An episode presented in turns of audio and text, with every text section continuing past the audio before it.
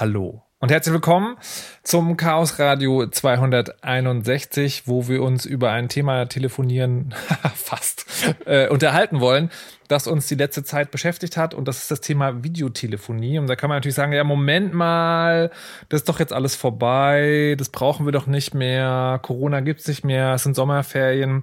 Und die Sendung dient heute, also für mein Gefühl, so, so zwei Sachen. Das eine ist, ich sag's mal so, die zweite Welle kommt bestimmt oder möglicherweise vielleicht. Also wir brauchen es vielleicht nochmal dafür.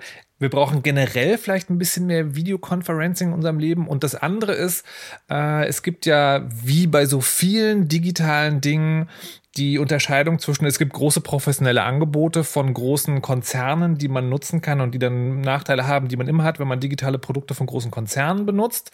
Zum Beispiel, dass da Daten anfallen, die irgendwo sind, die da nicht sein sollten und dass man nicht so richtig die Wahl hat, was das alles kann.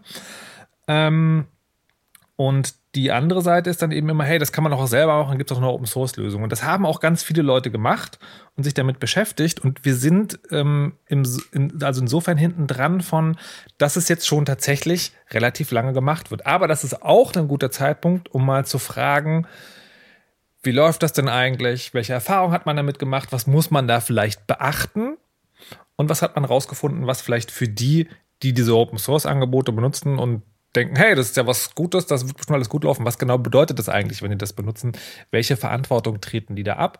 Und auch, wenn man es betreibt, fallen ja vielleicht möglicherweise auch Dinge an, die man gerne vorher gewusst hätte. Und das haben Leute ausprobiert. Und solche Menschen sind heute hier. Herzlich willkommen, Basisbit. Hallo. Lukas. Hallo. Und Steini. Hallo, guten Abend. Ihr habt äh, alle drei in verschiedenen Versionen mit äh, Videoconferencing zu tun gehabt. Könnt ihr kurz erklären, an welchen Stellen ihr damit tätig wart? Steini, vielleicht kannst du einfach kurz anfangen. Ja, ich fange mal an. Äh, danke. Äh, äh, Videoconferencing ist seit spätestens der Corona-Krise das Mittel zur Wahl, ähm, um Schülerinnen und Schüler weiter zu unterrichten, die nicht mehr in die Schule gehen konnten.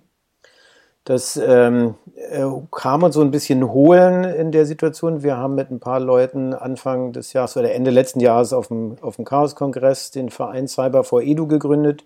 Eine Idee, die ähm, der Micha, Michael Merz und ich schon lange mit uns rumtragen.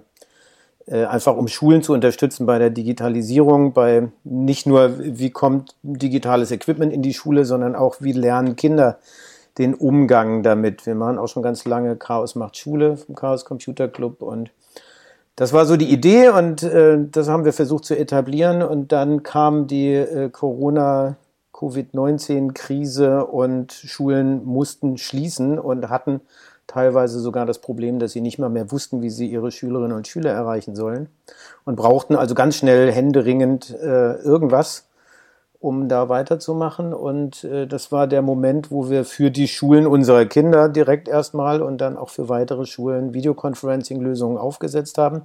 Und auch drumherum so ein bisschen was damit, die überhaupt wissen, wo sie hin müssen. Es hilft ja nicht, Videoconferencing zu haben und dann weiß keiner, in welchen Raum gehe ich denn jetzt. Mhm. Und dann haben wir in wochenlanger Arbeit mit dem Kollegium, mit den mit der Schulleitung und den Kindern zusammen ähm, das weiter erarbeitet und äh, Konzepte entwickelt, wie man auch ein Stück weit Unterricht macht und wie man das auch sinnvoll einsetzt, ohne dass es Stress gibt, weil plötzlich 25 Kids gleichzeitig Videos anmachen.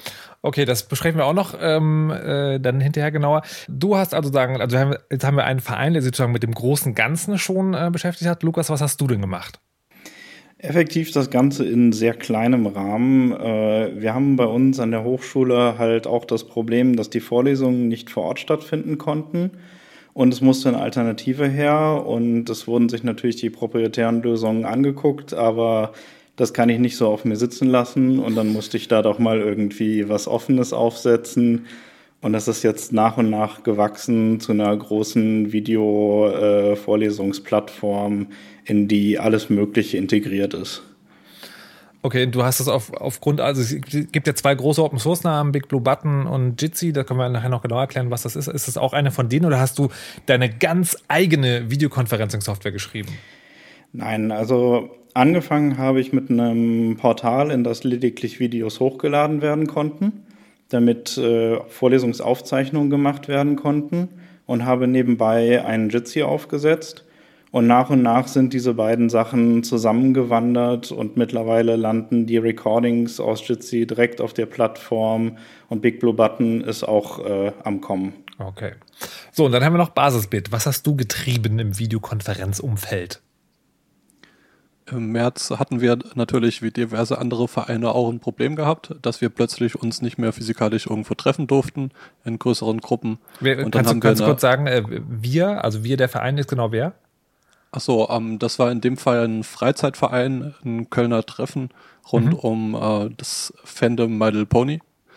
Und ähm, das, dann hatten wir eben eine Lösung gesucht und äh, kamen dann irgendwann auf Big Blue Button ich hatte das mal spontan irgendwie zwei Stunden vor einem Event äh, bei uns aufgesetzt und dann hatten wir das einfach so ins Blaue raus mal probiert. Wir dachten wow. uns, ähm, besser als nur Ton ist es bestimmt. Ja. Und dann wurde das Ganze angefangen. Ähm, kurze Zeit später ist diese Community dann allerdings auf Discord gewechselt, die mittlerweile auch Videochat anbieten. Mhm. Aber als Open Source Enthusiast dachte ich mir, äh, da dieses Big Blue Button, da will ich mal genauer reingucken. Dann habe ich äh, eine Community gefunden, eine Gruppe namens Senfcall, äh, die das Ganze kostenfrei bzw. spendenfinanziert betreiben. Äh, das Ganze hat angefangen mit ein paar Studenten aus Darmstadt, äh, die in der Uni äh, damals Zoom verwendet hatten und nicht wirklich damit einverstanden waren, an irgendwelche äh, zu dem Zeitpunkt zumindest sehr lückenhafte Software auf, unter Linux auch zu verwenden. Und die haben sich dann auch Alternativen angeguckt, sind dann irgendwann auf Big Blue Button gelandet. Und äh, dann ging es darum, das Ganze auch mal skalierend für viele Leute nutzbar zu machen. Das sind also, äh, es ist immer gut, einen Nerd in der Nähe zu haben, stellt sich immer wieder raus, weil wenn die Krise kommt, äh, wird einfach mal zwei Stunden vorher Technik aufgesetzt und dann gucken wir mal. Ähm, sehr schön ich muss mal kurz was schreiben, weil hier gerade wieder ein Audioproblem haben. Ähm, was ich jetzt als nächstes fragen wollte, war folgendes. Und zwar, die, man fragt sich ja wirklich ein, ähm, dass die, was daran so schwierig ist, weil es gibt ja schon relativ viel Digitaltechnik, die relativ gut funktioniert. Und ähm, es gibt bei Open Source ja so ein naja, wie soll man sagen, die, den Ruf, den es halt manchmal hat, ist, äh, es sieht nicht so schön aus und es funktioniert auch nicht so zuverlässig. Und jetzt war, also über äh, Web-Videokonferenzen gibt es ja ganz viele, äh, ganz viele Klischees, die, äh, hallo, hört man mich? Ist, ist der Sound okay? Das sowas immer wieder gesagt wird. Das gibt es schon bei den großen Anbietern auch. Aber der Erfolg von so jemand wie Zoom, eine professionelle Videoconferencing-Software, die äh, relativ viele Sicherheits- und Datenschutzbedenken vor sich herträgt, ähm, ist ja, war ja vor allen Dingen darum begründet, weil es halt relativ niedrigschwellig funktioniert hatte. Ich würde gerne, dass wir, also dass das, dass das eben so schwierig ist, ähm, liegt ja auch daran, dass die, äh, dass die Technik dahinter halt nicht so trivial ist. Und ich wollte fragen, ob ihr noch mal kurz erklären könnt, warum eigentlich Videokonferenzsoftware, also dass Menschen gleichzeitig zu mehreren sich hören und sowohl sehen, also was da überhaupt die technischen Herausforderungen sind. Die eine Vermutung, die ich habe, ist, ähm, die, äh, also die, wenn man Videos mal aufnimmt, sozusagen äh, mit einem Gerät, dass das nicht komprimiert, sondern das einfach nur das Video aufnimmt, dann eine Speicherkarte abspeichert, dann sind es halt relativ schnell relativ viele Gigabyte. Und dann fragt man sich natürlich, okay, Videochat, Gigabyte, die Internetleitungen in Deutschland sind nicht so dick.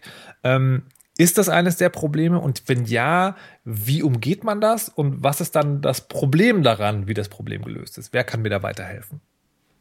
Lukas vielleicht? Ja, ähm, also wo fangen wir an? Das äh, hat viele Probleme.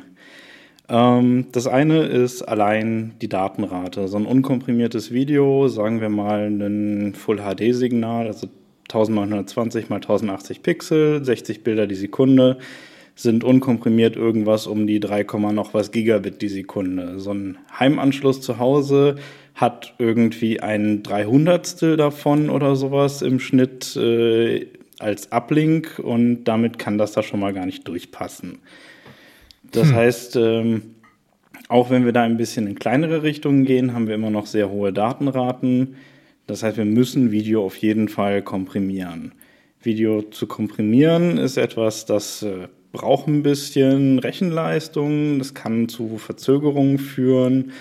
Und je nachdem, wie stark man es komprimiert, sieht das Video dann halt auch sehr blockig aus. Und äh, naja, man muss irgendwo den Sweet Spot finden zwischen der Qualität und der verfügbaren Datenrate.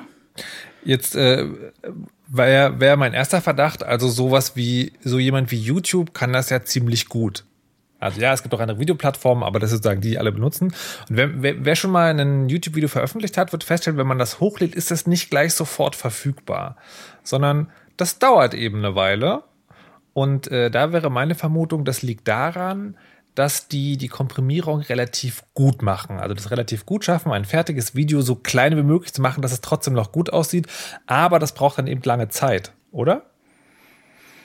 Ähm, was die als Vorteil haben, ist zum einen, dass sie äh, bei dem Endnutzer vor allem Download-Bitrate nutzen und nicht Upload. Und die Anschlüsse zu Hause sind in der Regel nicht symmetrisch. Das heißt, wir können wesentlich schneller runterladen als hochladen mhm. Und können zum Beispiel wunderbar auch von zum Beispiel so einem Anbieter wie Netflix mit 17 Mbit die Sekunde einen wunderschönen Film streamen, ohne irgendwelche Probleme in die andere Richtung würde das einfach nicht funktionieren. Hm. Das ist die eine Sache. Das andere ist, dass äh, YouTube das Ganze nicht in Echtzeit machen muss. Die können sich so viel Zeit dafür lassen, wie sie wollen. Sie können das auf spezialisierte Hardware auslagern, die genau auf Video-Transcoding ausgelegt ist. Und sie haben halt irgendwie äh, ganz genau ausgemessen, wie der Codec genutzt werden kann, so dass das Video am Ende noch gut aussieht, die Bitrate aber möglichst niedrig ist.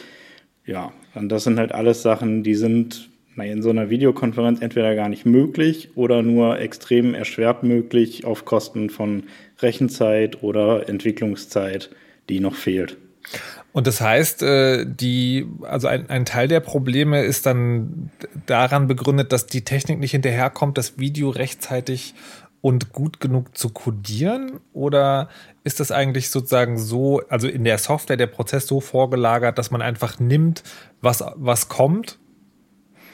Es ist halt eine Kombination aus äh, allen Aspekten. Also es, es braucht halt so ein bisschen, ähm, es braucht so ein paar Bilder, die es quasi gleichzeitig verarbeitet, ansonsten kann es schlecht komprimieren. Ähm, es muss ab und an mal irgendwie so einen Gesamtdatensatz nochmal rausjagen, äh, damit, falls irgendwo was verloren gegangen ist, äh, sich wieder alles irgendwie repariert.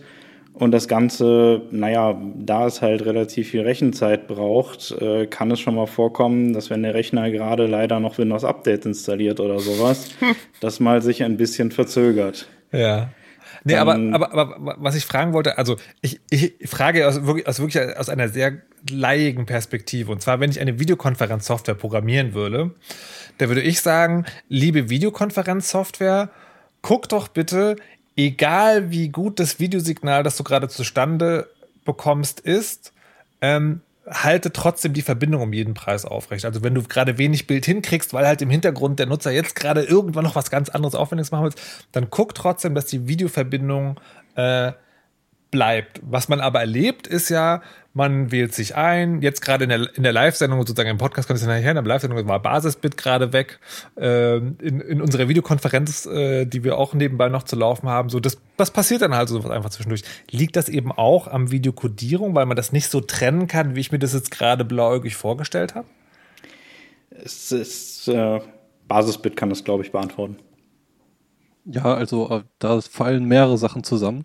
Ähm, einerseits äh, ist eben dieses Problem da, dass äh, die Videokodierung, die funktioniert äh, deutlich effizienter, beziehungsweise die Komprimierung funktioniert besser, äh, wenn das ein paar Bilder auf einmal betrachtet und dann sagen kann, okay, ich habe jetzt mein erstes Bild, das übertrage ich komplett und das zweite, dritte, vierte Bild, da übertrage ich zum Beispiel nur die Änderungen. Das sind dann deutlich weniger Daten. Mhm. Äh, das, diese Komprimierung macht zum Beispiel YouTube und ähnliche Anbieter, äh, die diese Daten vorberechnen können. Äh, bei Webcam-Livestreaming möchte man allerdings eine möglichst keine Latenz. Da hat man vielleicht eins oder zwei Bilder, äh, muss die irgendwie verarbeiten und möchte dann davon direkt ähm, möglichst schnell das Ergebnis bei allen anderen Teilnehmern. Bei einer großen Konferenz äh, kann es dann natürlich sein, dass man irgendwie dieses eine Bild, dieses eine Frame äh, zu 100 oder 200 anderen Teilnehmern senden muss. Mhm. Und da kommt es sehr auf die Architektur der Videosoftware an, äh, wie gut die so damit umgehen kann, ob, wenn jetzt zum Beispiel einzelne Frames äh, mal verloren gehen. Wenn zum Beispiel gerade der Upload äh, durch einen anderen im Haushalt genutzt wird oder einfach gerade zwei, drei Sekunden Paketverlust ist. Dann muss die Software das irgendwie ein bisschen ausgleichen. Ja, aber mein, meine Frage war ja, ähm, dass man beobachtet, dass Videokonferenzsoftware zwischendurch einfach abstürzt. Und meine Frage war jetzt, ähm, kann das, also ist Videokonferenzsoftware als Konzept nicht stabil genug, um zu verkraften, dass sie gerade nicht Video codieren können? Dass also das ganze Ding flöten geht, nur weil das Bild gerade fehlt. Lukas? Also die ähm, Videokonferenzsoftware macht ja quasi genau das, aber mhm. es gibt halt ein unteres Limit, wo es halt einfach nicht mehr tiefer geht. Mhm. Die Videoqualität wäre am Ende so schlecht, dass man lieber das Video ausschaltet und eine Animation anzeigt, dass das Video bald wieder da sein könnte oder sowas. Okay. Also das heißt, die Videokonferenzsoftware hat, hat sowas eingebaut, dass sie nur bis zu einer gewissen äh, Qualität überhaupt mitspielt. Hm, ich frage mich, wie sinnvoll das ist. Aber gut, da werden sich die Leute sicherlich äh, Gedanken drüber gemacht haben. Das, das andere, wo ich mich, wo ich mir vorstellen kann und wo ich raten würde, dass das sozusagen ein komplexes Ding, das nicht so einfach ist, ähm, dass wir jetzt gerade schon geklärt haben, okay, also große bunte Bilder, überhaupt so, so dünn zu machen, sage ich mal, dass sie durch eine deutsche Internetleitung passen, ist halt nicht trivial. Und dann ist es ja dann auch noch der Fall, dass die nicht nur ähm, an einen geht, sondern halt an vier oder fünf oder hundert oder zweihundert, wie gerade gesagt wurde. Wie schwierig ist es denn, ich weiß gar nicht, ob man das jetzt so erklären kann, dass man als Laie folgen kann, aber wie schwierig ist es denn, diese Kommunikation zwischen den verschiedenen Videokonferenzbeteiligten aufrechtzuerhalten? Und ich will gleich noch hinterher schieben, ich kann mir vorstellen, wenn man das so vortragsmäßig macht, also einer hält einen Vortrag und die anderen gucken nur zu. Ist es noch irgendwie so machbar? Aber dieses Ding, wo man halt wirklich dann die Familienparty, äh, eine Videokonferenz feiert, das, das, das stelle ich mir schon technisch relativ, herausfordernd da, Basisbit. Genau, äh, also da gibt es verschiedene Ansätze, wie man diese Probleme äh, lösen kann, weil leider nicht alle Leute in einem großen Raum stehen, wo dann einfach einer äh, in den Raum ruft und alle hören das. Mhm. Äh, sondern es gibt verschiedene Ansätze. Einer von den Ansätzen, der einfachste ist, äh, dass quasi ein Teilnehmer äh, jeweils immer zu allen anderen sein eigenes Video schickt. Wenn ich dann fünf Teilnehmer in einer Sitzung zum Beispiel habe und einer hat äh, Webcam eingeschaltet, dann muss dieser eine Teilnehmer an fünf andere sein Video jeweils schicken. Ähm, das funktioniert vielleicht, wenn man eins oder zwei oder drei auf jeden Fall wenige Teilnehmer in der Session hat, äh, dann reicht der Upload vielleicht noch aus. Aber wenn man jetzt zum Beispiel 20 oder 30 andere Teilnehmer hat, dann ähm, wird bei vielen Internetanschlüssen, vor allem bei sowas wie DSL, wo der Upload sehr, sehr äh, gering ist, äh, da führt das dann dazu, dass äh, das nicht mehr ausreicht, dass man äh, mal ebenso äh, diese Bilder in Echtzeit oder möglichst Echtzeit übertragen kann. Die zweite üblicherweise verwendete Idee äh, neben diesem Peer-to-Peer-Ansatz ist die sogenannte MCU-Ansatz. Äh, bei dem wird das äh, Video von den Teilnehmern, die Webcams anhaben, zu einem zentralen Server geschickt. Mhm. Äh, und der Server äh, rendert alle Bilder zusammen zu einem Bild. Und mhm. dieses eine Bild wird all, an alle Teilnehmer weitergeleitet. Das heißt, ähm, jeder Teilnehmer äh, bekommt auch nur ein einziges Video, was er quasi dem Benutzer anzeigen muss. Die dritte Technik ist dann eben das SFU. Äh, dabei geht es darum, möglichst äh, CPU-Ressourcen auf dem Server auch zu sparen. Das ist ein Problem von dieser MCU-Technik. Mhm. Und ähm, der Ansatz bei SFU ist, dass man ähm, kontrolliert, äh, je nachdem, welche Videos brauchen die Teilnehmer jetzt überhaupt. Und ähm, dann geht das Ganze auch über den Server. Das heißt, äh, der Client, der die Webcam eingeschaltet hat, schickt sein Bild zu diesem einen Server und der Server leitet das nach Bedarf und äh, nach Anforderungen auch passend mit Qualität äh, von den Videostreams und so weiter äh, an die Nutzer weiter. Das bietet den Vorteil, dass der Server auch noch tracken kann, wie jetzt zum Beispiel gerade die Verbindung zu den einzelnen Teilnehmern ist. Wenn jemand eine sehr langsame Internetverbindung hat oder gerade im LTE-Funkloch ist, mehr oder weniger, dann bekommt er zum Beispiel nur noch sehr selten ein Videobild. Mhm. Und äh, kann man die, kann man die großen Namen im Videokonferenzbusiness dazuordnen? Also welche Modelle die machen? Weiß man das, weiß man das von den, keine Ahnung, von Teams, von Zoom? Äh, weiß man das da? Ähm, ich weiß das jetzt nicht bei allen, aber Zoom zum Beispiel macht so ein bisschen Mischung. Also ähm, die verwenden hauptsächlich dieses MCU-Modell. Mhm. Ähm, vor allem bei großen äh, Sitzungen, wo dann zum Beispiel 49 Teilnehmer mit Webcam eingeschaltet dabei sind, mhm. äh, würde man diese 49 äh, Videostreams als 49 weitergeleitete Videostreams an alle Teilnehmer schicken, dann würden schwächere Rechner oder ältere Rechner und Handys nicht damit klarkommen, weil die einfach keine 49 Videostreams gleichzeitig mhm. anzeigen können. Und äh, Anbieter wie zum Beispiel Teams und äh, Microsoft, also Teams und Cisco, die nutzen auch äh, hauptsächlich SFU, also das, wo dann die Videostreams äh, nur nach Bedarf weitergeleitet werden. Und ähm, das Ganze hat aber wieder Vor- und Nachteile. Äh, einerseits braucht man damit äh, dann weniger Serverressourcen, andererseits führt das aber dazu, äh, dass zum Beispiel bei Teams es deutlich schwieriger ist, mit 49 oder mit noch mehr Webcam-Teilnehmern in einer mhm. Sitzung zu sein.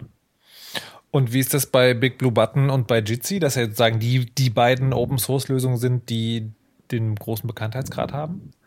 Lukas? Also Jitsi macht äh, viel mit SFU und haben dazu noch Erweiterungen, dass sie auch mehrere Videoqualitäten parallel äh, sich ziehen können und zum Beispiel den schwächeren Anbindungen dann ein schlechteres Videosignal weiterleiten, während die mit guten Anschlüssen das HD-Bild bekommen. Mhm. Und äh, Big Blue Button, ich bin mir gerade nicht hundertprozentig sicher, aber soweit ich das gelesen habe, ist es MCU, aber ich glaube, Basisbit kann da mehr zu sagen. Genau, Big Blue Button macht so ein bisschen von beidem. Ähm, Big Blue Button betrachtet äh, das Audio komplett losgelöst vom Videostream. Ähm, für Audio wird das MCU gemacht, das heißt, äh, Audio schicken alle Clients an den Server. Der Server mischt das zusammen und schickt nur einen Audio-Stream an alle äh, Endgeräte. Äh, für Video wird allerdings das SFU verwendet, äh, um dort diese Server-CPU-Ressourcen zu sparen. Jetzt habe ich schon ein... So ein, ja, Entschuldigung. Das soll so ein bisschen äh, die Welt oder die beiden Welten MCU und SFU verbinden, so jeweils die Vorteile aus beiden Welten. Ja. Jetzt, äh, obwohl ich, ich dachte gerade, ich hätte das verstanden, aber andererseits, ähm, bei mir also ich habe die, ich hab die sozusagen privat benutzt und bei mir in, sozusagen, also meine, meine Privatstatistik, ja, anekdotische Evidenz ist, Jitsi ist eigentlich ganz super, wenn es funktioniert.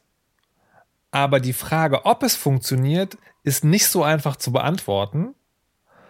Und Big Blue Button funktioniert eigentlich immer, braucht aber so viel Rechenleistung, dass ich habe nicht die allerneuesten Rechner hier, ähm, dass schon echt sehr, sehr viel Leistung auf meinem eigenen Rechner gefordert wird äh, und die also ich kann zum Beispiel, wenn ich äh, den Rechner, von dem ich jetzt hier das Chaos-Radio sende, wenn ich jetzt hier auf dem Rechner auch noch Big Blue Button laufen lassen würde, dann würde nichts mehr gehen, weil einfach das ganze System ausgelastet ist. Und ich frage mich gerade, woran liegt das, Basisbit? Bei Big Blue Button und bei Jitsi werden hauptsächlich die Videocodecs VP8 verwendet. Ähm, das ist ein offener Videocodec, der nicht äh, so problematisch ist bezüglich Patenten und so weiter, äh, wie zum Beispiel H264.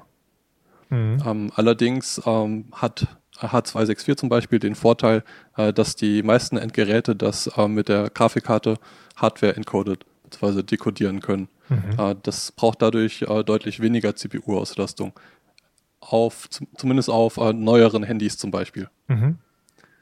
Ähm, das Ganze hat aber neben den Patenten noch andere Vor- und Nachteile. Zum Beispiel ist der VP8-Codec besonders gut, wenn äh, man sehr niedrige Videobitraten hat. Also man kann zum Beispiel seinen eigenen Server so einstellen, dass standardmäßig als Videoqualität nur 100 Kilobit pro Sekunde verwendet wird. Mhm. Und äh, wenn man jetzt fünf oder sechs Leute oder noch mehr Leute in einer Sitzung hat, dann reicht das äh, für die meisten Anwendungsfälle schon absolut aus. Die Standard-Videoqualitäten äh, sind allerdings deutlich höher. Ähm, da ist dann jeweils immer für den Serverbetreiber die Aufgabe da, je nach Anwendungsfeld äh, das Ganze zu optimieren. Aber das erklärt nicht die Effekte, die ich beobachtet habe.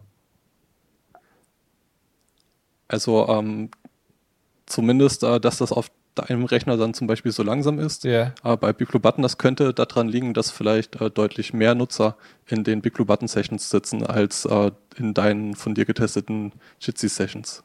Ist jetzt meine Nee. Vermutung.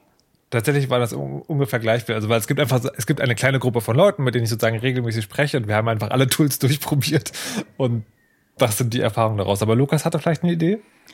Also was halt sein kann, äh, Jitsi erlaubt einem halt relativ viele Konfigurationsmöglichkeiten und Mhm. eine davon ist tatsächlich, dass die Clients H264 als Videocodec bevorzugen sollen. Und es kann natürlich sein, dass das auf der Instanz, auf der du unterwegs bist, aktiv ist, der Browser das benutzt und in deinem Fall das vielleicht auch in der Grafik beschleunigen kann. Okay, mhm. Das erklärt sozusagen, warum der Rechner da nicht komplett einfriert. Aber woher kommt dieses Jitsi, wo ich auch sozusagen, zumindest wenn ich mein Umfeld wahrnehme, nicht der Einzige bin, dass Jitsi sozusagen in der funktioniert es überhaupt nicht so geil ist. Und ich habe neulich zum Beispiel gelernt, Firefox und Jitsi nicht so eine gute Idee, obwohl ich nicht genau verstanden habe, warum das so ist. Ähm, Big Blue Button ist optimiert für möglichst auf allen Geräten zu laufen. Mhm. Dort werden sehr, sehr viele zum Beispiel experimentelle oder neue Funktionalitäten nicht eingebunden, sondern da wird mehr Wert darauf gelegt, äh, die Funktionen, die aktuell da sind, äh, ein bisschen runter zu machen. Mhm. Zumindest äh, seit Anfang Februar diesen Jahres. Mhm. Ähm, Jitsi bietet dafür deutlich mehr Funktionen und ähm, das führt dann auch dazu, dass manche von den Funktionen zum Beispiel unter Firefox zu Problemen führen. Wobei auch äh, gerade bei Firefox in den letzten Wochen sehr, sehr viel die Entwickler äh, mit daran gearbeitet haben, für äh, die Bugs im Webbrowser zu fixen. Okay. So, dann haben wir so darüber gesprochen, was es gibt und was es kann und woher möglicherweise aus, also technisch begründet, die Probleme kommen. Ähm, jetzt äh, reden wir, oder rede ich ja, darf ich ja heute hier mit Menschen reden, die selber an dem Betrieb von solchen äh, Servern äh, mitgewirkt haben. Ähm, Lukas, welche Software und warum? Welche ist besser? Frage ich einfach mal ganz platt. Als Betreiber. Als Betreiber muss ich ganz ehrlich sagen, dass Jitsi mir wesentlich besser gefällt. Weil? Es ist wesentlich komplexer aufzusetzen, vor allem weil die Dokumentation fehlt. Wenn man aber erstmal drin steckt, ist es relativ übersichtlich, welche Komponenten wie miteinander reden und falls irgendwo ein Problem auftritt, ist es relativ schnell gefunden. Wo- Woran liegt das? Weil die Software so gut gebaut ist? Also, weil, wenn du, ich war gerade ein bisschen verwirrt, weil du gesagt hast, ich wähle Jitsi, weil es ist sehr komplex aufzusetzen und es gibt keine Dokumentation. Äh, Der, der Betrieb ist dann einfacher. Also das äh, Problem ist, ich, ich fange einfach mal bei Big Blue Button an. Das äh, hat irgendwie alles Mögliche an Funktionen. Audio und Video natürlich drin, Recordings müssen drin sein. Dann haben sie integrierte irgendwie diese Slide-Ansicht, Screensharing und viele weitere Sachen. Und das sind bei Big alles einzelne Softwarekomponenten, die in, noch mit weiterer Software verknüpft werden in eine große Plattform. Dazu kommt dann noch irgendwie so eine Login-Übersicht, damit man schön seinen Namen eingeben kann und das Ganze wird sehr schnell sehr komplex. Aber es ist leicht aufzusetzen, weil es gibt ein Skript, in das tippt man einfach ein, hier diese Domain und im nächsten Moment ist es quasi aufgesetzt. Es ist nicht perfekt, aber es läuft. Bei Jitsi hingegen gibt es effektiv äh, drei Serverkomponenten. Das eine ist eine Software, die managt einfach nur alle Konferenzräume. Das andere ist eine Software, die managt, wo die Clients äh, sich aufhalten sollen. Und das dritte ist letztendlich äh, das Stück Software, was wirklich dafür sorgt, dass Video und Audio bei den Leuten ankommen. Das Recording ist komplett losgelöst. Das ist effektiv auch einfach nur ein Webbrowser, der für die Aufnahme gestartet wird. Das heißt, ich habe im Endeffekt diese drei Softwarekomponenten, an denen wirklich irgendwas schiefgehen könnte. Und die sind nach meiner Erfahrung auch relativ sauber programmiert, sodass wenn irgendwo was ist, ich da bisher zumindest immer schnell durchgestiegen bin. Und okay, Punkt erstmal. Äh, Steini, du bist wieder da? Ja, ich bin wieder da. Okay. Ähm, Lukas hat gerade erzählt, während du weg warst, dass äh, er Jitsi letztlich bequemer zu betreiben, also als Betre aus Betreiberperspektive, ähm, da ist es sozusagen einfacher, das zu betreiben. Wie ist es bei dir? Äh, na, wir haben mit Jitsi angefangen an der Mittelstufe, Oberstufe. Ähm, das war Zufall. Das war halt das Erste, was wir eingesetzt haben. Mhm. Das hat so zwei, drei Tage Ärger gemacht, bis wir alles verstanden hatten und äh, hatten dann direkt mal 450 Leute da äh, synchron drauf. Äh, zum Glück die meisten ohne Video. Okay. Ähm, das hat sehr gut funktioniert, auch sehr stabil funktioniert und hat die Situation gerettet. Und wir haben dann äh, an der Grundschule als nächstes Big Blue Button ausgerollt. Einfach der Features wegen. Also jetzt insbesondere der Features wegen, dass äh, klar ist, wer Moderator ist. Das mhm. ist bei Jitsi nicht default nicht so ganz einfach klar zu haben, wer jetzt die Moderatorenrolle hat. Bei Blue Button ist das relativ klar einzustellen und die gerade in der Grundschule das, das Kernfeature, über das sich alle LehrerInnen sehr gefreut haben, ist, dass sie äh, Schüler, die dazwischen quatschen, stumm schalten können. Das möchten die alle in der richtigen Welt auch, bitte, haben sie gesagt. Ja. Und, und die, du, wenn, wenn ein Moderatorin bei Jitsi rausfliegt, also wer als erstes kommt, hat die Moderatorenrolle. Ich weiß, das kann man auch mühsam anders konfigurieren, haben wir mhm. alles nicht gemacht. Wenn man da Default hat, dann, äh, wenn man rausfliegt, kriegt irgendjemand die Moderatorenrolle. Mhm. Das war der eine Punkt. Der andere Punkt ist, ähm, dass äh, bei Jitsi, äh, bei, bei Big Blue Button gibt es diese Präsentation, auf der man malen kann, gemeinsam. Und mhm. das ist natürlich für Grundschule der absolute Burner. Okay. Ja, da, das feiern die richtig, da haben die richtig Spaß dran, dass man da relativ einfach auch YouTube oder sonstige Videos äh, abspielen kann und ähm, der Lehrer, die Lehrerin kann das dann anhalten, weiterlaufen lassen und so weiter. Hm. Okay, das, das heißt sozusagen, wir haben bis jetzt den Trade-off, äh, die, die Software ist ein bisschen einfacher zu administrieren und oder die Software kann mehr. Basisbit, wie ist es bei dir? Ähm, wir hatten äh, einen ganz anderen Ansatz gehabt und zwar haben wir uns die Software so ein bisschen angeguckt in den Beschreibungen, mal geguckt, was andere Leute dazu sagen und äh, dann war direkt ziemlich schnell aufgefallen, dass äh, Big Blue Button äh, das Ziel hat, hauptsächlich in der Online-Lehre. Äh, also genau das, was die Schulen quasi brauchen, mhm. genau dafür da zu sein. Äh, Jitsi hat aber eher so das Ziel, eine möglichst einfach zu nutzende äh, Videokonferenzsoftware zu sein. Und ähm, das zielt nicht so wirklich auf die Online-Lehre ab. Und deswegen sind zum Beispiel die Einstellungen, die Steine eben genannt haben, äh, standardmäßig auch eher für die Online-Lehre optimiert beim Big Blue Button. Hm. Äh, das macht es besonders in größeren Gruppen äh, dann einfacher, weil du zum Beispiel nicht äh, jeden als Moderator da drin hast, sondern äh, zum Beispiel nur einen Moderator und äh, der kann die anderen Leute dann zum Beispiel stumm schalten, wenn jemand vergessen hat, sich selber stumm zu schalten. Hm. Aber ja, generell. Oder auch so Dinge, es gibt auch so Dinge, dass äh, man einstellen kann, dass wenn alle Videos haben, nur ModeratorInnen auch diese Videos sehen, die Kinder sich also untereinander nicht sehen, was unheimlich Ruhe reinbringt, äh, kann man sich vorstellen, äh, erste, zweite, dritte Klasse, was machen die? Alle Video an und dann geht's los mit Zunge rausstrecken, äh, Grimassen schneiden, etc. Das finden die wahnsinnig witzig. Ja. Äh, ich habe das auch beobachtet man, bei meiner Tochter, die ist in der vierten Klasse, da ist das schon ein bisschen besser. Aber im Großen und Ganzen, also gibt es einfach ich, ich würd, für sowas mehr Features. Ich würde ich würd über die sagen, über die, über, sage ich die mal, die pädagogischen Herausforderungen von Videokonferenzen später noch zu sprechen kommen. Adam, äh, Gerste, erstmal gerne noch bei der Technik bleiben. Äh, Basis, bitte, wolltest du noch was sagen? Genau. Ähm, ich hatte eben gesagt, dass ich äh, so ein bisschen online recherchiert habe, geguckt habe, was andere sagen. Mhm. Und da, mir, da, war mir ziemlich schnell aufgefallen, äh, dass es sehr, sehr viele Aussagen gibt, gab in die Richtung von äh, Jitsi macht Videokonferencing gut, aber das ist nicht gut skaliert und mhm. äh, dass dieses Skalieren angeblich bei Big Blue Button deutlich besser sein soll. Äh, mittlerweile habe ich da äh, gelernt, dass das nicht wirklich der Fall ist, sondern dass das diese Aussagen einfach nur daran liegen, dass die Mindestanforderungen, die auf den Webseiten genannt sind, äh, bei Jitsi wirklich das absolut Minimale sind und bei mhm. Big Blue Button sind das eher so die empfohlenen Sachen. Das okay. heißt, die sind bei Big Blue Button einfach deutlich höher in der Empfehlung.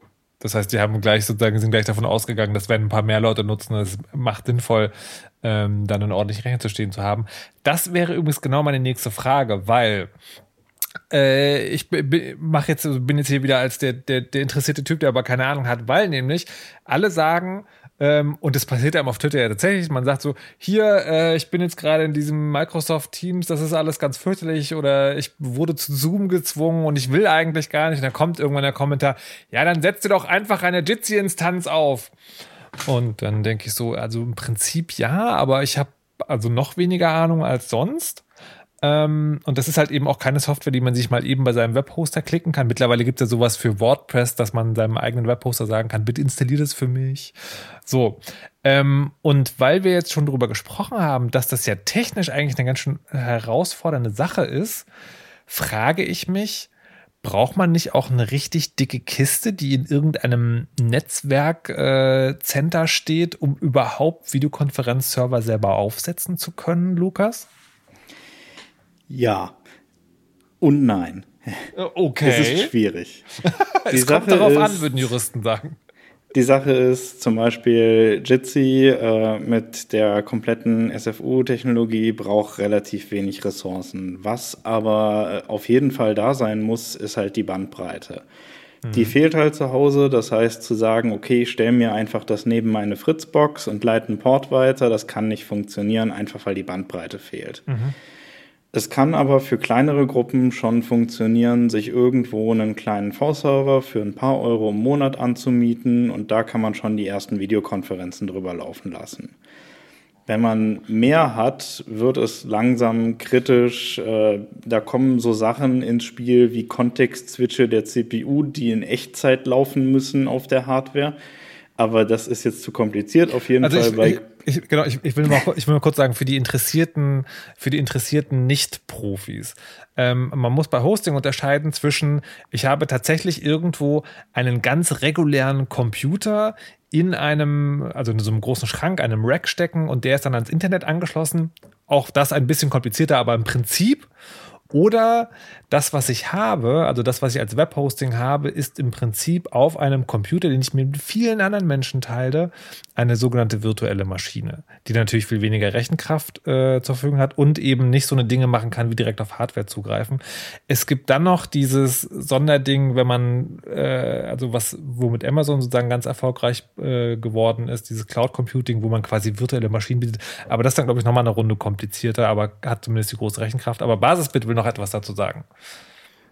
Genau, ein großer Unterschied gerade bei den virtuellen Maschinen ist dann auch noch, ob man garantierte Ressourcen, wie zum Beispiel einzelne CPU-Kerne hat, mhm. oder ob man sich diese CPU-Kerne mit anderen Leuten teilt. Mhm. Äh, wenn dann gerade viele von den anderen äh, Leuten, die auch noch auf dem Server sind, äh, zum Beispiel die CPU nutzen, dann kannst du mal Pech haben, dass mitten in der Videokonferenz, obwohl es eben noch super funktioniert hat, dann plötzlich äh, nur noch sehr wenig CPU-Ressourcen da sind mhm. und äh, die äh, Session nicht mehr nutzbar ist.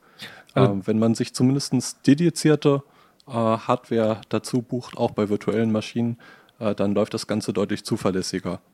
Ähm, das führt dann auch dazu, dass wir genau aus diesem Grund immer empfehlen, möglichst keine äh, V-Server irgendwo sich zu mieten. Es sei denn, es steht explizit dran, dass sie dedizierte Kerne haben. Oder mhm. eben noch besser sind dann äh, echte Server, die sogenannten Bare Metal Server, wo man dann echte Hardware irgendwo stehen hat, die mhm. nur für das eigene da ist. Das ist entsprechend teurer halt, ne? Genau, das wollte ich gerade fragen, weil Lukas gerade gesagt hat, die, äh, wenn man so eine kleine Gruppe ist, das geht das schon. Also wenn ich jetzt und wir reden jetzt noch nicht davon, ich will das für andere Leute anbieten und das muss auch wirklich funktionieren, sondern es gibt ja auch genug Menschen, die diesen Bastelimpuls haben. Ja, also wir sind, keine Ahnung, eine Rollenspielgruppe von sechs Leuten, die sich regelmäßig zum Videochat treffen wollen und wir haben die, wir haben einfach Bock, mal selber auszuprobieren, wie man das machen kann. Was sind da die technischen Anforderungen? Kann ich da zum Beispiel, wenn ich eine Glasfaserleitung habe, gibt es ja vereinzelt in Deutschland schon, ähm, kann ich damit das schon probieren? Oder wenn ich sozusagen, okay, ich miete mir dann sozusagen diese Technologie, die ihr gerade gesagt habt, in welcher Preisklasse spielt sich denn sowas ab? Kann das jemand sagen? Ja, also ganz grob zusammen, wir haben erste Experimente gemacht tatsächlich mit Virtual Hosts, die nicht ähm, äh, gepinnte CPU, also äh, reservierte Hardware hatten. Mhm. Ähm, da ist tatsächlich je nach Auslastung der Gesamtsituation dann, dann auch bei drei, vier, fünf Leuten mal schon ruckelig. Mhm. Das kann auch mit 30 gut gehen, ja. Das haben wir auch schon. Das hängt dann wirklich von der Situation ab. Mhm ähm, wohingegen meiner aktuellen Erfahrung der Unterschied zwischen dedizierter äh, Hardware, also der, äh, einem echten Blech und den, zu, der zugewiesenen Ressource nicht mehr sehr groß ist. Obwohl okay. der Kostenunterschied doch noch so groß ist. Also das Optimum stellt derzeit wahrscheinlich äh, ähm, ähm, garantierte Ressourcen da und da liegen wir, also das gibt immer nur so Richtwerte, wenn man ähm, irgendwas in der Größenordnung bis 200 User selbst betreiben will, dann geht sowas irgendwo zwischen 20 und 50 Euro im Monat, schätze ich mal. Okay, das ist also schon das ist schon also relevant Geld. Das macht Geld. man dann nicht mehr. Das ist relevant Geld. Ja. Äh, dafür, dass man es dann nur ab und an braucht. Ja. Man kann die jetzt natürlich, wenn man so will, könnte man die, je nachdem, was das für ein Hosting-Provider ist, äh, bei Bedarf hoch und wieder runterfahren. Ich weiß nicht, die müsste man dann aber jedes Mal neu installieren, weil es ja garantierte Ressource. Das heißt, mhm. die hast du auch gemietet, wenn das Ding gerade nicht läuft. Mhm. Okay. Ne? Und dann müsste man es jedes Mal neu installieren, wieder wegräumen. Das geht jetzt auch inzwischen relativ schnell. Das kann man vollautomatisieren, aber es dauert dann doch eine halbe, dreiviertel Stunde, bis der Server wieder da ist. Okay. Basisbit, du wolltest noch was sagen?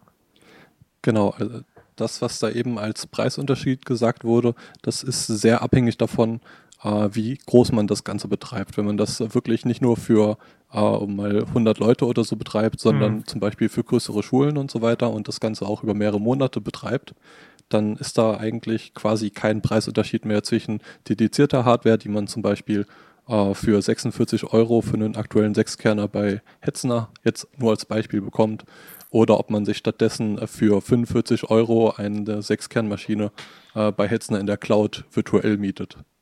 Also mhm. ähm, je größer man das Ganze betreibt, desto eher lohnt sich da auf dedizierte Server zu gehen, äh, was dann auch noch einmal das Ganze bezüglich Netzwerkanbindung entschärft, weil man sich keine Netzwerkkarte mit anderen Teilnehmern irgendwie teilt. Okay, Lukas, du wolltest noch was sagen? Ja, der Vorteil an der Cloud ist halt irgendwie, dass man natürlich sagen kann, okay, ich habe hier irgendwie ein Event mit äh, 300 Leuten oder sowas, das findet einmal im Monat statt und dann kann man halt seine Server genau zu diesem Zeitpunkt starten und zahlt dann halt auch nur diesen einen Tag an Rechenzeit und Bandbreite und hat nicht das Problem, dass man irgendwie über mehrere Monate hinweg die Serverkosten tragen muss. Ja, da, da, muss man ein bisschen genauer werden, dass man einfach nur starten kann man sie nicht. Die, wenn das, die, also wenn das reservierte ähm, Ressourcen sind, dann kosten die auch, wenn das Gerät ausgeschaltet ist, weil die könnten ja gebraucht werden. Äh, die kosten nur dann nicht, wenn du sie auch gelöscht hast beim Hosting-Provider. Das, das geht dann nur dann, wenn du auch, äh, sagen wir mal, Ansible-Skripte, also Rollen hast oder so, die das komplett vollautomatisch installieren und konfigurieren. Ja, weil du kannst sie dann nicht eben schnell, man könnte sie vielleicht irgendwo wegsaven und dann wieder hinkopieren.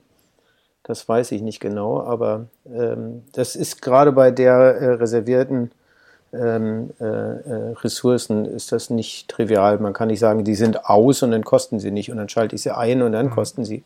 So ist es nicht. Aber das ist, das ist, sagen, das ist ja schon dann äh, der, der Profi-Ansatz sozusagen, den man zu bringen. Ich, mich hätte eigentlich auch das, das Kleine interessiert. Ne? Also ich habe ja, wie gesagt, meinen Freundeskreis, der sich regelmäßig mal zum Videochat. Äh, so, ich bin jetzt gerade noch bei 20 Euro im Monat. Gibt, noch, geht's noch eine Nummer kleiner irgendwie, Lukas? Ja, also ich habe irgendwie teilweise schon mal vorher zum Testen mit Freunden einfach so 5 Euro V-Server mir genommen, also 5 Euro im Monat. Und irgendwie bisher ist da nie was schiefgegangen mit fünf, sechs Leuten. Mhm. Und solange man nicht wirklich hundertprozentig darauf angewiesen ist, dass das Ganze läuft, weil es irgendeine Veranstaltung ist, die vielleicht noch gestreamt wird oder mhm. sowas, dann ist das halt auch vertretbar für das Geld, finde ich. Und dann kann man es, also zum Basteln kann man es mal nehmen.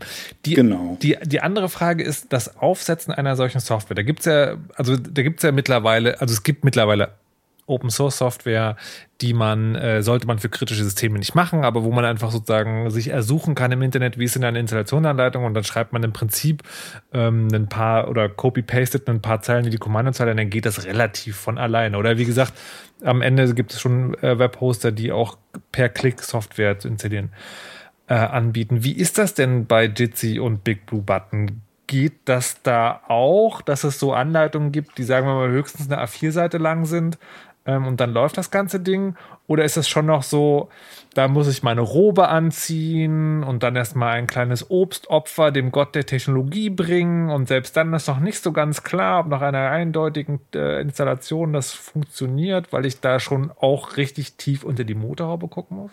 Lukas? Also das einfachste ist zum Beispiel bei Big Blue Button, da gibt es ein Skript, das wirft man auf eine Kiste mit der richtigen Ubuntu-Version und lässt es einfach laufen und es wirft einem am Ende noch so einen Schlüssel raus, den man noch braucht äh, für einen Login-Dialog.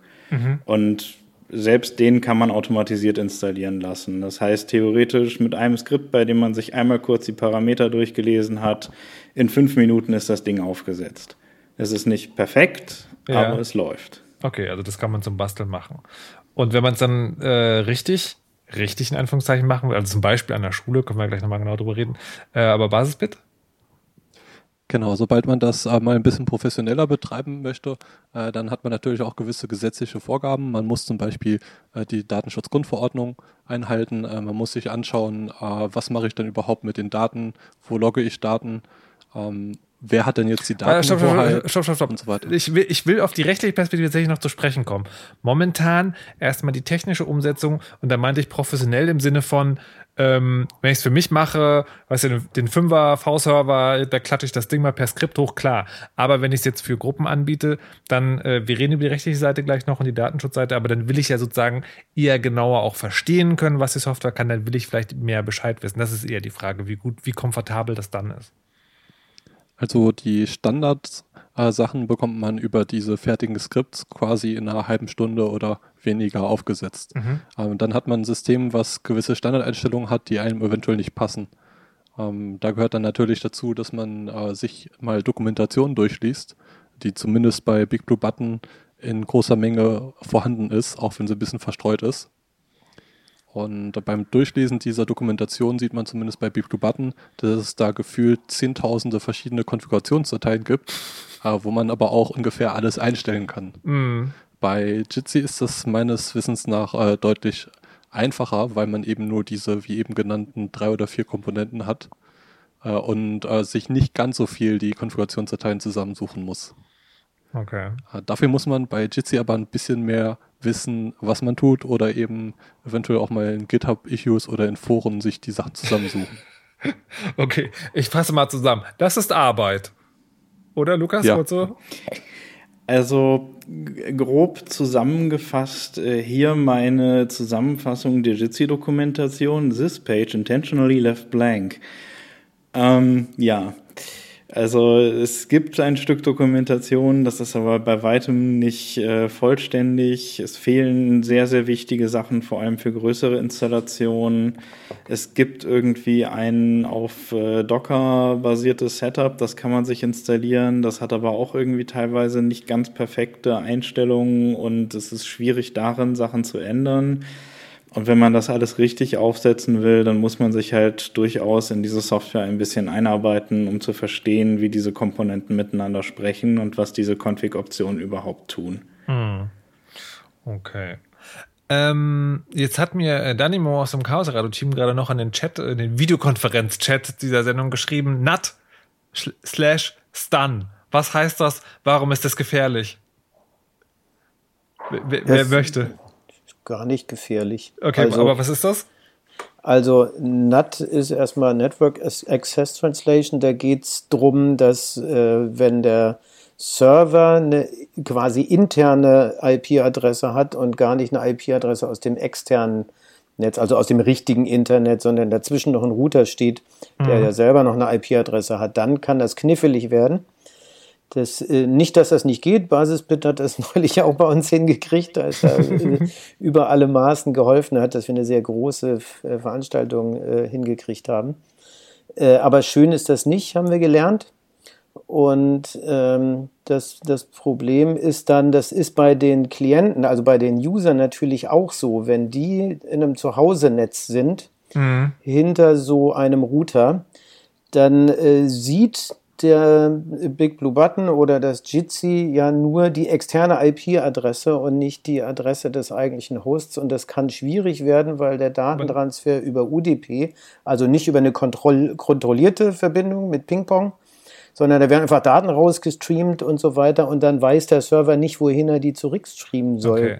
Ich, ich, will, ich will kurz ein Bild, also äh, ja. ein, ein Bild, das also ein Vergleich, der bestimmt hink ist, aber es ist im Prinzip so, du willst, dass jemand eine Information in einem Mietshaus sehr schnell erreicht, aber jedes Mal, wenn du die Informationen abgeben willst, weißt du im Prinzip nur, okay, der wohnt in diesem Haus, aber nicht ja. in welcher Wohnung. Ja, genau, so könnte man sich das vorstellen. Und jetzt wird es noch doofer, weil wenn dann SystemadministratorInnen dieses UDP auch noch abgeschaltet haben, also rauskonfigurieren, dann gibt es ein Problem. Dann kann nämlich der auch über das UDP nicht mehr den Server erreichen. Und dafür kommt dann das S-TAN und Turn-Protokoll. Das sind zwei verschiedene Verfahren, okay. mit denen man sozusagen dann äh, relaismäßig das Außen fragen kann, sag mal, als was siehst du mich von draußen? Und dann wird sowas getan wie, ich äh, fasse das mal ganz laienhaft zusammen, dass sowas wie UDP über TCP, also über diese kontrollierte Verbindung, simuliert wird. Das ist dann schlechter, dauert alles viel länger, aber geht wenigstens. Das, also, warte mal, das, also für mich als jemand, der das noch weniger versteht als du, das ist also Hexenwerk. Das ist, äh, naja, das ist, äh, ne, äh, jede fortgeschrittene Technologie ja. wird okay, okay, okay. als ba Magie erscheinen. Äh, Nein, das, wollte dazu noch was sagen? Genau, also äh, vielleicht wäre es da ganz gut, wenn man sich mal generell das äh, anguckt. Äh, wenn ich jetzt irgendwie www.cyber.de äh, oder was auch immer äh, öffne, dann äh, geht das Ganze normalerweise über TCP-Protokoll und das über zum Beispiel Port 80 oder 443. diese Ports müssen dann auf dem Server geöffnet sein und dann kann mein Rechner quasi, auch wenn der in einem anderen Netzwerk bei sich zu Hause steht, äh, ganz normal über seinen Internetrouter gehen die Daten an diesen Server und der Server guckt dann, äh, hier ist die Webseite, gibt die zurück äh, und ähm, gibt das an den Router weiter. Der Router guckt, okay, dieser Port, äh, wo hatte ich den verwendet und dann kommen die Daten wieder am Rechner an. Ich, ich, also, also einmal ich, zusammengefasst. Ich, ich, fürchte, wir versteigen uns sozusagen jetzt in Erklärungen, die immer komplizierter werden, ohne dass jemand folgen kann, der eh keine Ahnung von der Materie hat. Die Frage, die ich eigentlich sozusagen beantwortet haben wollte und die ich deswegen nochmal stelle, ist ja eher sozusagen, es gibt, also, die Dynamo hier reingeworfen hat, es gibt also dieses zusätzliche Problem, und die Frage ist, muss man dann nur die richtige Einstellung irgendwo sich auf einer Internetseite nachschlagen und dann da eintragen? Oder ist das komplizierter, weil man da wirklich selber Dinge von Hand schrauben muss, Lukas? Also die, äh, um da eine Vereinfachung da mal ins Bild zu holen, äh, Stun wäre zum Beispiel jemand, der an der Eingangstür steht und den du fragen kannst, wo wohnt denn dieser Bewohner? Mhm. Und dann kannst du ihm dein Paket wunderbar zustellen und es äh, ist auch kein Sicherheitspersonal, was dich irgendwie aufhalten möchte. Mhm. Falls es dich aber doch auffällt, dann musst du das vielleicht anders machen und dann gibt es das Turn-Protokoll. Da gehst du zu jemandem hin, gibst ihm das Paket und sagst, ich würde das gerne in dieses Wohnhaus an diese Person zustellen. Dann nimmt er ein größeres Paket, packt das da rein, macht ein Label drauf mit der Adresse des Wohnhauses und der Adresse der Person und gibt das an der Pforte ab, damit es zugestellt werden kann. Okay. aber, aber nochmal die Frage, ist das sozusagen, also vielleicht vielleicht so, ist das sozusagen, ist das etwas, das man einmal einrichtet und dann ist gut, nee. man muss es nur wissen, oder ist das was, wo man immer wieder Probleme damit hat? Da, da brauchst du, also damit ähm, wir als Betreiber sicherstellen können, dass so Menschen, die hinter solchen äh, Firewalls oder Routern sitzen, die sehr streng administriert sind, sage ich mhm. mal, äh, müssen wir extra Server installieren, die genau diese Rolle ähm, ähm, okay. erfüllen. Diese, die sozusagen diesen, diesen äh, Gatekeeper klar machen, diesen Service sozusagen, äh, dem auch dann diese Netze noch wieder vertrauen, weil sie sich an bestimmte Standards halten, an die sich so ein Big Blue Button oder Jitsi einfach aus Performancegründen normalerweise nicht halten will. Aber, aber das macht man einmal. Also man, man Wir setzen dann so einen Server auf und äh, der, wenn der richtig konfiguriert ist, da macht man auch ein bisschen lieber ein oder zwei oder drei davon. Und wenn die richtig konfiguriert sind, dann ähm, steht dieser Service auch für solche Menschen zur Verfügung, die aber, da normalerweise ein Problem haben. Aber genau, aber die, genau, aber sagen für alle Menschen, die normalerweise ein Problem haben. Ich ja. muss nicht für jedes Mal, wenn jemand ein Problem hat, okay, nein, Bas, nein, Basisbit wollte noch was dazu sagen. Also äh, generell ist das so, dass äh, wie ihr schon gesagt habt, äh, man konfiguriert das einmal, man hat den irgendwo aufgesetzt, hält den aktuell und dann war es das. Ähm, natürlich gibt es da wieder Ausnahmen. Wenn man jetzt irgendwo in einem Firmennetzwerk ist, äh, dann kommt das oft mal vor, dass irgendwelche proprietären Firewalls äh, noch davor geschaltet sind, äh, die warum auch immer ähm, dann zum Beispiel äh, WebSocket-Verbindungen oder andere Sachen, äh, die die Videokonferenzsoftware braucht, blockieren. Ähm, da gibt es dann auch wieder so ein paar Wege, wie man da drumherum arbeiten kann, aber die haben alle jeweils Vor- und Nachteile. Äh, das heißt, als Server-Operator muss man so ein bisschen sich angucken, äh, was ist mein Klientel und dafür kann man das Ganze ein bisschen optimieren. Mhm. Aber das muss man einmal machen und dann läuft das. Okay. Jetzt äh, möchte ich eine, ein kleines Wort aufgreifen, das du gerade gesagt hast, nämlich du hast so ganz nonchalant in einem Halbsatz gesagt und dann hält man das aktuell. Eine, ähm, eine, weil eine sozusagen eine, wie soll man das sagen, so, so ein kleines, so ein kleines Ärgernis oder Naserümpfen habe ich aus äh, AdministratorInnenkreisen, in denen ich nicht verkehre, aber von denen ich manchmal Dinge höre, gehört, die so meinen, die so, ja, das ist ja schon alles ganz schön, dass jetzt auch diese Open Source Software zur Verfügung steht, aber ich habe das Gefühl, die meisten denken, man installiert das mal und dann ist es damit getan. So, jetzt wissen wir alle, immer schön Updates machen, etc., etc. Aber wie schnell geht das denn? Wie viel Aufwand ist das denn, wenn man diese Dinge hat, die einfach, also natürlich gibt es immer Aufwand, wenn es Probleme gibt, aber die einfach aktuell zu halten. Also sich dieses sich darum kümmern. Ist das jede Woche ein Arbeitstag, weil gerade so viel dran gearbeitet wird? Muss man da einmal im Monat gucken? Kommen diese Updates von allein? Also wie aufwendig ist das? Vielleicht, Steini, kannst du sagen, ihr habt irgendwie ja. das größere Setup da am Start, wie, das, wie viel Aufwand das ist? Ich sag mal so, ähm, der Aufwand ist eigentlich nicht groß. Derzeit kommen relativ viele Releases. Das heißt, seit wir angefangen haben, äh, für Schulen in der Corona-Krise was zu machen, sind bestimmt sechs oder sieben Updates gekommen. Mhm was man sich gut und, und das ist halt jedes Mal Arbeit, ja. Also einmal die Woche ist man was am machen. Ist, ist das also Arbeit im Sinne von muss es einspielen oder macht das auch Dinge kaputt? Ja, genau, das wollte, da wollte ich gerade ah, raus. Ah, okay. ähm, häufig haben so Schulen ja das Interesse, dass diese Default-Präsentation, die da zu sehen ist, so ein bisschen gebrandet ist, dass die Farbe eingestellt ist und so weiter. Da muss man sich einfach Gedanken machen, wie man das möglichst automatisiert so gestaltet, dass nachdem man das Update eingespielt hat, dass alles wieder in Ordnung ist. Hm. Und noch viel mehr. Man muss zwei andere Dinge tun, wenn man es jetzt im größeren Stil betreiben will. Man muss dieses Update nicht einfach blindlings einspielen, sondern vorher auch mal testen auf einem eigenen Host. Mhm. Und dann eben auch auf die verschiedenen Aspekte hin prüfen. Ne? Auch kann man sich vorstellen, ähm, ein Testszenario zu bauen, in dem man all die verschiedenen Zustände, in denen so ein Administrator einer Firma kommen kann, auf die Ideen, die der kommen kann und so, ne? Die muss man ja alle mal ausprobiert haben. Und dann musst also diese Software auch testen, auch, auch auf durchaus auf Sicherheitslücken, da kommen wir bestimmt auch noch zu sprechen, testen. Und du musst äh, dann eben den Zustand wiederherstellen, wenn du es irgendwie customized hast, dass das nicht verloren geht und dass okay. alle User wieder Zugriff haben und dass die Datenbank nicht verloren geht. Die musst du backuppen. Da sind ja User-Daten drin mitunter, ne? die registrieren also das, sich. Das, das, ist, das ist nicht so wie in meinem WordPress, wo ich sage, ja, bitte mach das Update, fertig. Wenn alles gut läuft, schon. Wenn du es gut vorbereitet hast, ist das so. Der, der, die, warte, warte, die, Steini. Basisbit schüttelt gerade sehr vehement mit dem Kopf. Erzähl mal. Ähm, ja, also das, das, kommt immer drauf an. Äh, das, was äh, die meisten Leute bei Blue Button ärgert bei den Updates, ist, dass die sich nicht wirklich an die Best Practices beziehungsweise oder bezüglich äh, den Debian-Paketen halten. Äh, das führt dazu, dass jedes Mal, wenn man ein Update installiert, werden die kompletten Pakete neu äh, drüber gebügelt und die ganzen Dateien, die man eventuell selber geändert hat, äh, die werden einfach überbügelt. Dann also, sind erstmal viele von den Einstellungen weg. Also das heißt, der, der, der, installiert nicht nur die Dateien, die tatsächlich ein Update brauchen, sondern macht alles neu jedes Mal. Ja, zumindest das allermeiste. Okay. Ähm, aber auch da äh, gibt es mal wieder, äh, was typisch bei Big Blue Button ist, äh, gibt es eine Dokumentationsseite mit Best Practices oder Vorschlägen.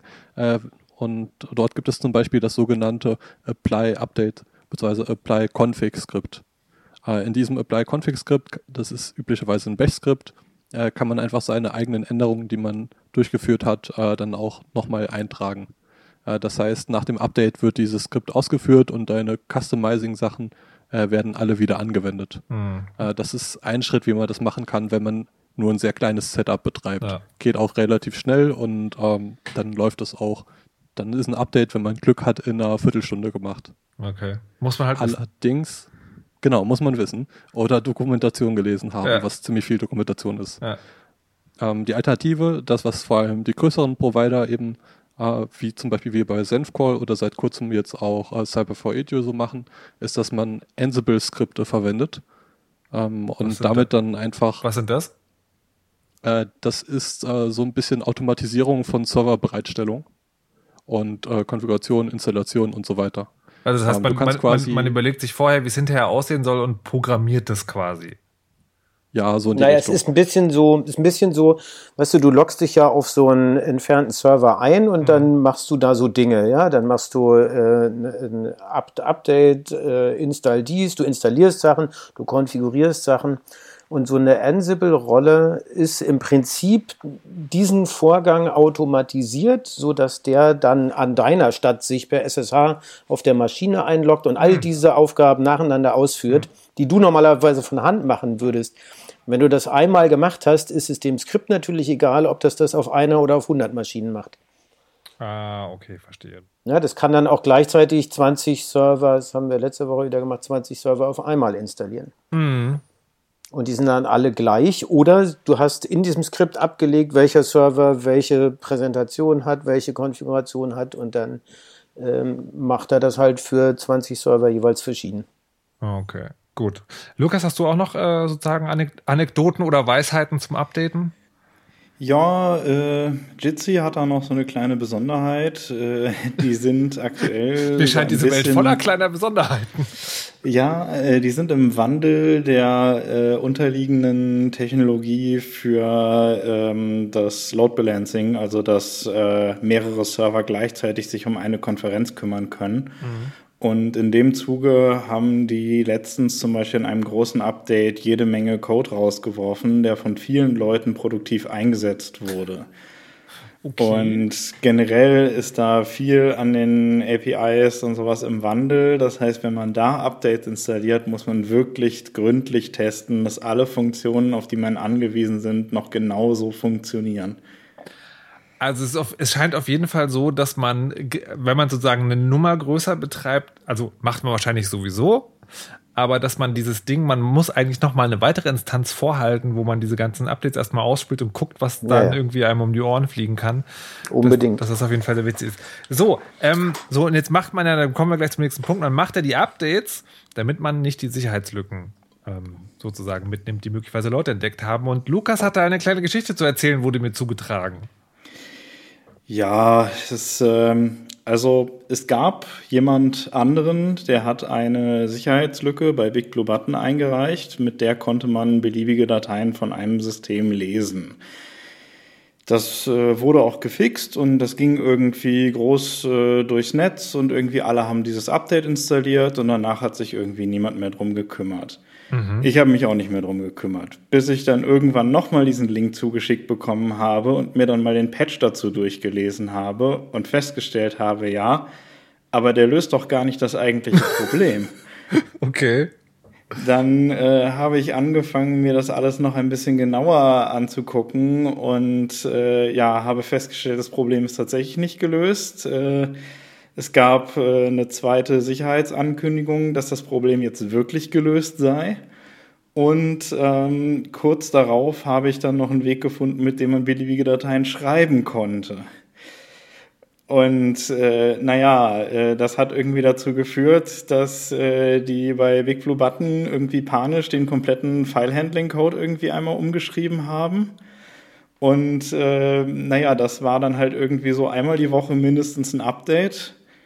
Und, ja, du äh, warst das.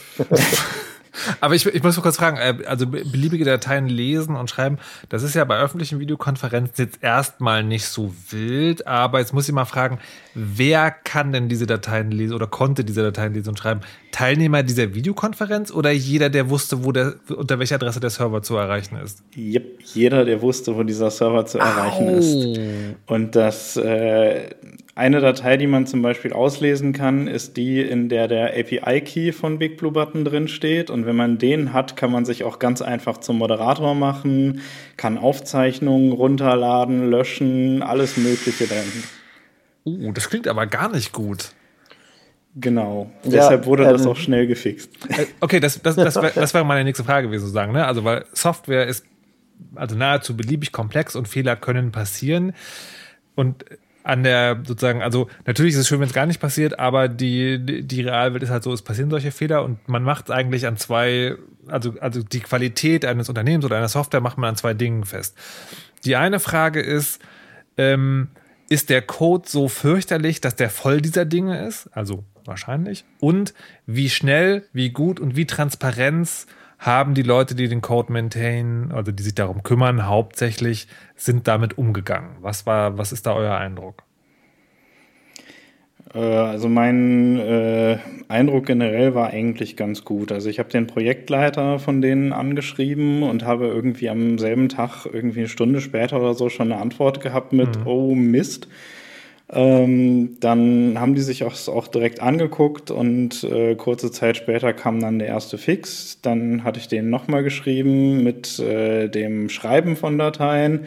Und daraufhin haben sie sich dann halt angenommen, dass sie halt nicht nur hingehen und diese eine Lücke schließen, sondern dass sie sich den kompletten Code angucken, der da drumherum gebaut ist mhm. und das halt alles sauber neu schreiben, sodass okay. es jetzt an jeder Stelle validiert, was eigentlich angefordert okay. wird.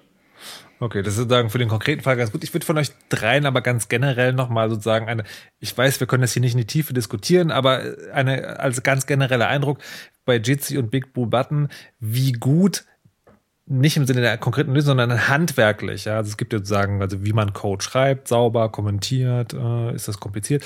Also wie gut ist der Code dieser beiden Dinge? Ist das sozusagen schon okay? Dafür, dass es ein Open Source Gemeinschaftsprojekt ist? Oder ist es eher so, ah, mal gucken, wie lange das brennt? Ich sag mal so, zunächst mal mhm. ist äh, die, das wesentliche Kriterium, dass man überhaupt reinschauen kann. Mhm. Ja, das ist ja, darum geht es ja auch bei Open Source mhm. Software. Äh, natürlich kann man auch bei nicht Open Source Software äh, äh, Fehler finden und Probleme, also äh, und, und, und, und einbrechen und so. Das ist ja es, es wird nur mit Open Source ähm, deutlich einfacher gemacht und vor allem kann man sich dann auch hinterher anschauen, äh, was haben sie denn nun getan? Also wie ist denn jetzt das Ergebnis? Beziehungsweise man kann auch selber mithelfen, äh, daran Probleme zu beheben, wenn man sie denn ja entdeckt hat, mhm. weil man in den Source Code schaut und so weiter. Bei Big Blue Button ist so, das besteht aus vielen Komponenten an Open Source Software, die auch äh, eigentlich für andere Sachen erstellt wurde. Ne? Ähm, FreeSwitch zum Beispiel ist eigentlich ein, eher, eher, eher eine Telefonanlagensoftware für Voice-over-IP-Telefone, die da mit drin steckt. Und ebenso andere Komponenten. Es besteht im Prinzip aus von verschiedenen Teams ähm, äh, programmierten Komponenten und hat dementsprechend auch unterschiedliche Softwarequalität. Mhm. Aber der wesentliche Vorteil gegenüber aller, sag ich mal, Closed Source Software ist, ähm, dass man das eben kann, dass man reinschauen kann und auch partizipieren kann an dem Prozess, das dann heile zu machen. Mhm. Aber das muss ja auch passieren, ne? Und dann ist halt die Frage, wie, wie gut lesbar ist zum Beispiel der Code. Deswegen daher die Frage, also klar, sozusagen vom, vom politisch Ideellen ist das auf jeden Fall die bessere Lösung. Aber trotzdem die Frage, wenn man, wenn man dann mal reinguckt, was guckt einem dann zurück, Basisbit? Um, generell sieht man bei Big Blue Button so ein bisschen, dass das über die letzten zehn Jahre hauptsächlich von so ungefähr 15 bis 20 Entwicklern äh, immer wieder in der Freizeit und dann teilweise später auch als Beruf weiterentwickelt wurde. Ähm, da ist jetzt so ein bisschen das Glück, dass viele von diesen Komponenten, die ja schon erwähnt wurden, zum Beispiel Curento und FreeSwitch, äh, das sind mehr oder weniger so Standardsoftwaren, die da wiederverwendet werden. Mhm. Und äh, da kümmern sich andere Leute und andere Communities hauptsächlich drum. Äh, allerdings muss man Software ja nicht nur einbinden, sondern man muss dann das Gesamtsystem äh, mit Installationstools und so weiter so anpassen, dass es das Ganze auch ein bisschen sinnvoll abdichtet. Und äh, das war sehr lange Zeit bei Big Blue Button so ein bisschen ins äh, Hinterlicht geraten, sage ich mal so. Aber äh, jetzt, wo quasi der Covid-19-Sturm war und plötzlich äh, auf die 20 Leute so ungefähr äh, tausende Anfragen kamen, äh, gab es dabei natürlich auch einige Leute, äh, die so ein bisschen geguckt haben, hm, was wird denn da überhaupt im so gemacht und äh, wo gibt es Sicherheitsprobleme. Ähm, da gibt es auch einige Stellen, die noch immer ziemlich problematisch sind, besonders bei Bibel Button. Äh, aber ähm, es wird zumindest dran gearbeitet und da ist mittlerweile ja auch eine ganze Community an Leuten, die da zusammenarbeiten. Und das ist, glaube ich, einer der Stärken von Open Source, äh, dass man da die Möglichkeit hat, reinzugucken und selber beizutragen, wenn man sich dann damit auskennt. Und das passiert gerade. Okay, gut. Lukas, würdest du auch noch einen Satz verlieren zur grundsätzlichen Qualität von Jitsi und Big, Big Blue Button? Also letztendlich muss man halt sich immer vor Augen halten, wie viel komplexer eigentlich Big Blue Button ist, weil es halt diese extrem vielen Komponenten mhm. vereint. Und meine persönliche Erfahrung war halt, ich habe bisher immer, wenn ich im Jitsi Code irgendwas gesucht habe, das in drei Schritten gefunden. Und wenn ich in Big Blue Button irgendwas gesucht habe, dann äh, ging das irgendwo noch in eine Datenbank rein, dann wurde das irgendwo wieder rausgeholt, dann ging es in eine andere Software und wieder zurück. Und das muss man alles nachvollziehen. Das heißt, wenn man sich äh, da irgendwie zurechtfinden will, dann ist das eine gewisse Einarbeitungszeit, die man auf jeden Fall für diesen Code braucht. Hm. Aber die Qualität ist schon zufriedenstellend. Bis auf diese Stellen, die da so ein bisschen kaputt waren. nee, aber wie gesagt, also die, die gibt es ja immer. Also, oder lass, lass mich die Frage nochmal anders formulieren. Ähm, ich habe zu, ich habe mal einen, Radiobeitrag über Zoom gemacht und habe mit einem äh, IT-Experten gesprochen, der sich da mal, der, der da mal reingeguckt hat und der meinte so, also die haben jetzt ange, also es ist schon eine Woche her, ich weiß nicht, wie der aktuelle Stand ist, aber er meinte damals, das war, als das alles losging, er meinte so, also ich habe da mal reingeguckt und das Ding ist einfach von der Architektur so schlimm, egal was jetzt da dran machen, ich kann nicht daran glauben, dass diese Software gut wird. So. Und das ist ja das eine. Und das andere ist, das ist halt Software, die ist im Prinzip sozusagen folgt ihr einem, einem okayen Gerüst, aber es gibt natürlich immer wieder Stellen, die verbesserungswürdig sind. So, das ist, das ist so eigentlich die Frage, die ich, glaube ich, stellen wollte. Was ist bitte? Du hebst die Hand. Also ähm, da muss man sich so ein bisschen prinzipbedingt angucken, äh, was kriegt man überhaupt als Endanwender. Ähm, zum Beispiel auf dem Desktop kriegt man bei Zoom einen Desktop-Client, äh, den man sich installiert. Nein, warte, stopp, stopp, stopp, stopp, stopp, stopp, stopp, stopp, stopp, stopp. Ich will gar nicht über Zoom reden. Ich will heute hier über, gar nicht über Zoom okay. reden. Sondern Dann ich wollt, reden wir über Big Blue Button. Genau, ich wollte sozusagen an dieser Stelle nur die Frage stellen, ich habe den Vergleich nur gezogen, um die Frage nochmal zu stellen, ist es grundsätzlich sozusagen, also wie ist das grundsätzlich? Also ich persönlich würde mal äh, sagen, dass das schon okay ist, äh, Big Blue Button oder Jitsi zu verwenden.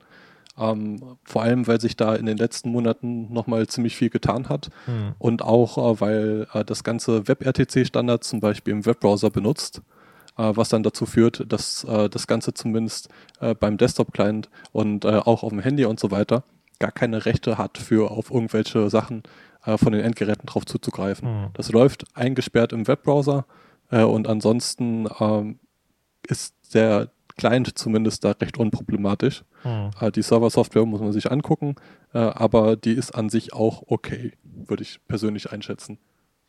Okay. Gut, also ich nehme mal mit, das ist, das ist im Grunde genommen sozusagen, ist das so ein guter Ansatz und an den, an den, und dank Open Source kann man an Dingen, die nicht in Ordnung sind, äh, auch arbeiten. Aber muss es auch, und das heißt, wenn man nicht selber dran arbeitet, man sollte immer die Updates auch sozusagen sich erst angucken, ob sie das kaputt machen und dann auf jeden Fall einspielen, damit Dinge wie jeder, der die Adresse vom Server kennt, kann auch Dateien auslesen und schreiben, nicht passieren können. Ich würde jetzt zu dem Punkt kommen, den wir sozusagen vorhin angekündigt haben, wo ich versprochen habe, den machen wir auf jeden Fall noch. Das ist die rechtliche Seite. Und die rechtliche Seite, also ich will es jetzt nicht nur sozusagen rein juristisch machen, sondern wenn wir über Videochat reden, über Videochat für geschlossene Nutzergruppen, gerade in Schulen. Da geht es an besonders Schutzbedürftige, so heißen die Heranwachsenden auch in juristischen Kontexten. Ähm, da gibt es bestimmte, also man muss einfach bestimmte Regelungen einhalten. Es gibt ja die Datenschutzgrundverordnung, von der alle schon gehört haben. Und zumindest in Hackerkreisen will man das auch. Man will ja sozusagen gar keine Daten sammeln. Über die technische Seite wollen wir gleich nochmal sprechen, also wann man das vielleicht doch will. Ähm, aber jetzt erstmal die ich betreibe so eine Plattform und habe also eine Datenverantwortung gegenüber meinen Leuten, die das benutzen. Ähm, Basisbit, du hast dir das ja sozusagen anscheinend mal genauer angeguckt. Was sind denn die Herausforderungen, vor denen man da steht? Oder anders, brauche ich, wenn ich so ein Ding betreibe, eine Datenschutzerklärung? Wenn ja, was muss da drin stehen? Ja, äh, du brauchst sie definitiv. Du mhm. brauchst eine Datenschutzerklärung, da muss verdammt viel drinstehen. Äh, weil zumindest Big Blue Button standardmäßig so ungefähr alles äh, mitloggt, alles wegspeichert äh, und das auch für einen recht langen Zeitraum. Mhm. Äh, die Defaults sind da ausgelegt, damit, wenn irgendjemand, der keine Ahnung hat, das installiert und dann Bug Report macht, damit man aus diesem Bug Report und den Logs möglichst alles, was man braucht, herausfindet, um das Bug zu fixen. Das ist nicht auf äh, normalen Betrieb ausgelegt mit den mhm. Defaults, zumindest nicht für in der EU. Mhm. Aber mittlerweile gibt es äh, seit zwei Monaten ein bisschen was an Dokumentation, wo so ein bisschen Best Practices äh, gerade für in Richtung DSGVO auch drinstehen. Ähm, dazu gehört natürlich, dass man äh, Logging an diversen Stellen entweder ausschaltet, was die einfachste Möglichkeit ist, oder eben, äh, damit man schon ein bisschen wichtige Informationen und Fehler mitkriegt, äh, dass man das so anpasst, dass zumindest keine personenbezogenen Daten da drin äh, mitgeloggt werden. Äh, dann muss man sich auch noch angucken, Big Blue Button äh, bietet eine Funktion, wo man dann, ähm, je nachdem, wenn man eine Session erstellt, also eine neue Konferenz, dann kann das Frontend ähm, einen Parameter mitgeben, wo es sagt, äh, die Sitzung soll aufnehmbar sein oder nicht. Mhm. Wenn die aufnehmbar sein soll, dann wird allerdings die komplette Sitzung aufgenommen äh, und ähm, das ist den Anwendern eventuell nicht klar, äh, weil die UI da so ein bisschen vorgaukelt, äh, dass der Benutzer äh, das starten und stoppen kann. Eigentlich ah. kann der Benutzer aber nur Start- und Stopp-Zeitmarken für den späteren Nachschnitt nachträglich. Also wenn der, wenn der, wenn der offizielle, also wenn dieser Raum sozusagen gesetzt ist, als es ist möglich, heißt das, es wird auf jeden Fall aufgenommen. Korrekt. Ui, wenn der Aufnehmen wenn der Aufnehmen-Button oben äh, neben dem Titel vom Raum zu sehen ist, ja. dann weißt du, du wirst gerade aufgenommen. Okay. Auch wenn da eigentlich steht, dass du nicht aufgenommen wirst. Äh, dazu gibt es natürlich äh, hm. Ja, der einfachste, die einfachste Möglichkeit ist, das abzuschalten. Äh, die Alternative, womit man das zumindest äh, dann auch DSGVO äh, konform betreiben kann, äh, wenn man das denn richtig argumentiert, ist, dass man äh, ein anderes Frontend verwendet, also nicht dieses standardmäßige Greenlight, sondern ähm, irgendwas eigenes oder eben ein modifiziertes Frontend wo man dann in den Einstellungen sagen kann, ja, ich möchte jetzt, dass dieser Raum aufgenommen wird oder nein, ich möchte, dass der nicht hm. aufgenommen wird. Und da muss man doch wahrscheinlich auch jedem, jeder Nutzerin, die da sozusagen hereinkommt, das sofort am Anfang oder eigentlich vorher noch sagen, pass mal auf, wo du bist das ist nicht nur im Videochat, sondern das ist auch, das wird auch aufgenommen, oder? du musst sogar noch eigentlich, also du solltest einen Schritt weitergehen im Sinne der, äh, des verantwortungsvollen Umgangs und auch alle TeilnehmerInnen darauf hinweisen, dass es natürlich ein leichtes ist für jeden der anderen, die in der Videokonferenz sind, das bei sich aufzuzeichnen. Sei es, dass sie es mit dem, mit dem Handy abfilmen mhm. oder mit einem mit einem Recording, Screen Recording einfach wegspeichern. Ne? Also das, und dann kann das veröffentlicht werden, selbstverständlich. Also das lässt sich einfach physisch gar nicht verhindern, dass jemand das aufzeichnen kann. Ne? Ja. Und darauf sollte man zumindest nochmal auf jeden Fall hinweisen. Ja. Wie ist das denn eigentlich mit, ähm, weil da also in dieser Sendung wird da ab und zu mal drüber geredet, über die Verschlüsselung von Kommunikation. Ist denn das bei Jitsi und Big Blue Button? Ist die Kommunikation verschlüsselt zwischen, also ist der Datenverkehr verschlüsselt, dass jemand, der zwischendurch im Internet sozusagen die Pakete beobachtet, nicht sehen kann, was da drin ist? Und ist es vielleicht sogar Ende zu Ende verschlüsselt, dass also nicht mal der Server sehen kann, was da drin ist? Das, zumindest letzteres stelle ich mir schwierig vor, wenn irgendwie Dinge verteilt werden sollen. Aber sagt mir, wie es ist, Lukas. Also letztendlich sind beide nur zwischen dem Client und dem Server verschlüsselt, mhm. sodass niemand von Netzbetreibersicht oder irgendwer im Internetcafé oder was auch immer das mitlesen kann. Mhm. Der Betreiber des Servers kann aber auf das Videosignal zugreifen. Bei Jitsi gibt es mittlerweile experimentelle Features, die funktionieren aktuell leider auch nur unter Chrome. Bei denen kann man tatsächlich sogar eine Ende-zu-Ende-Verschlüsselung aktivieren. Das heißt, nur die TeilnehmerInnen eines Videochats können tatsächlich die Videosignale auch benutzen. Genau, ja, und, und du musst halt den auf, Schlüssel austauschen. Genau, es muss auf externem Weg ein Schlüssel ausgetauscht werden. Mhm. Der wird auch nicht über diese Software übertragen. Der muss wirklich über einen separaten Chat oder sonst wie äh, in den Browser am Ende eingetippt werden. Mhm. Basisbit? Big Blue Button äh, bietet genau diese Ende-zu-Ende-Verschlüsselung bisher noch nicht. Ähm, Jitsi, was Jitsi macht, äh, wenn Chrome genutzt wird, ist eben, dass die da einen Standard, äh, beziehungsweise etwas, was gerade im Standardisierungsprozess drin ist, dass man äh, Videos, bevor die weggeschickt werden, dass man diese einzelnen Bilder noch nachträglich als Stream verändern kann. Äh, das ist äh, bisher von Google vorgeschlagen äh, dass das irgendwann mal zum Standard wird. Mhm. Aber das Ganze hatte auch erst vor zwei, drei Monaten angefangen. Und äh, das wird noch länger dauern, bis das wirklich auch mal in allen Browsern und zum Beispiel auch in Apple-Geräten ist. Also ein Jahr ist bei sowas äh, schnell vorbei.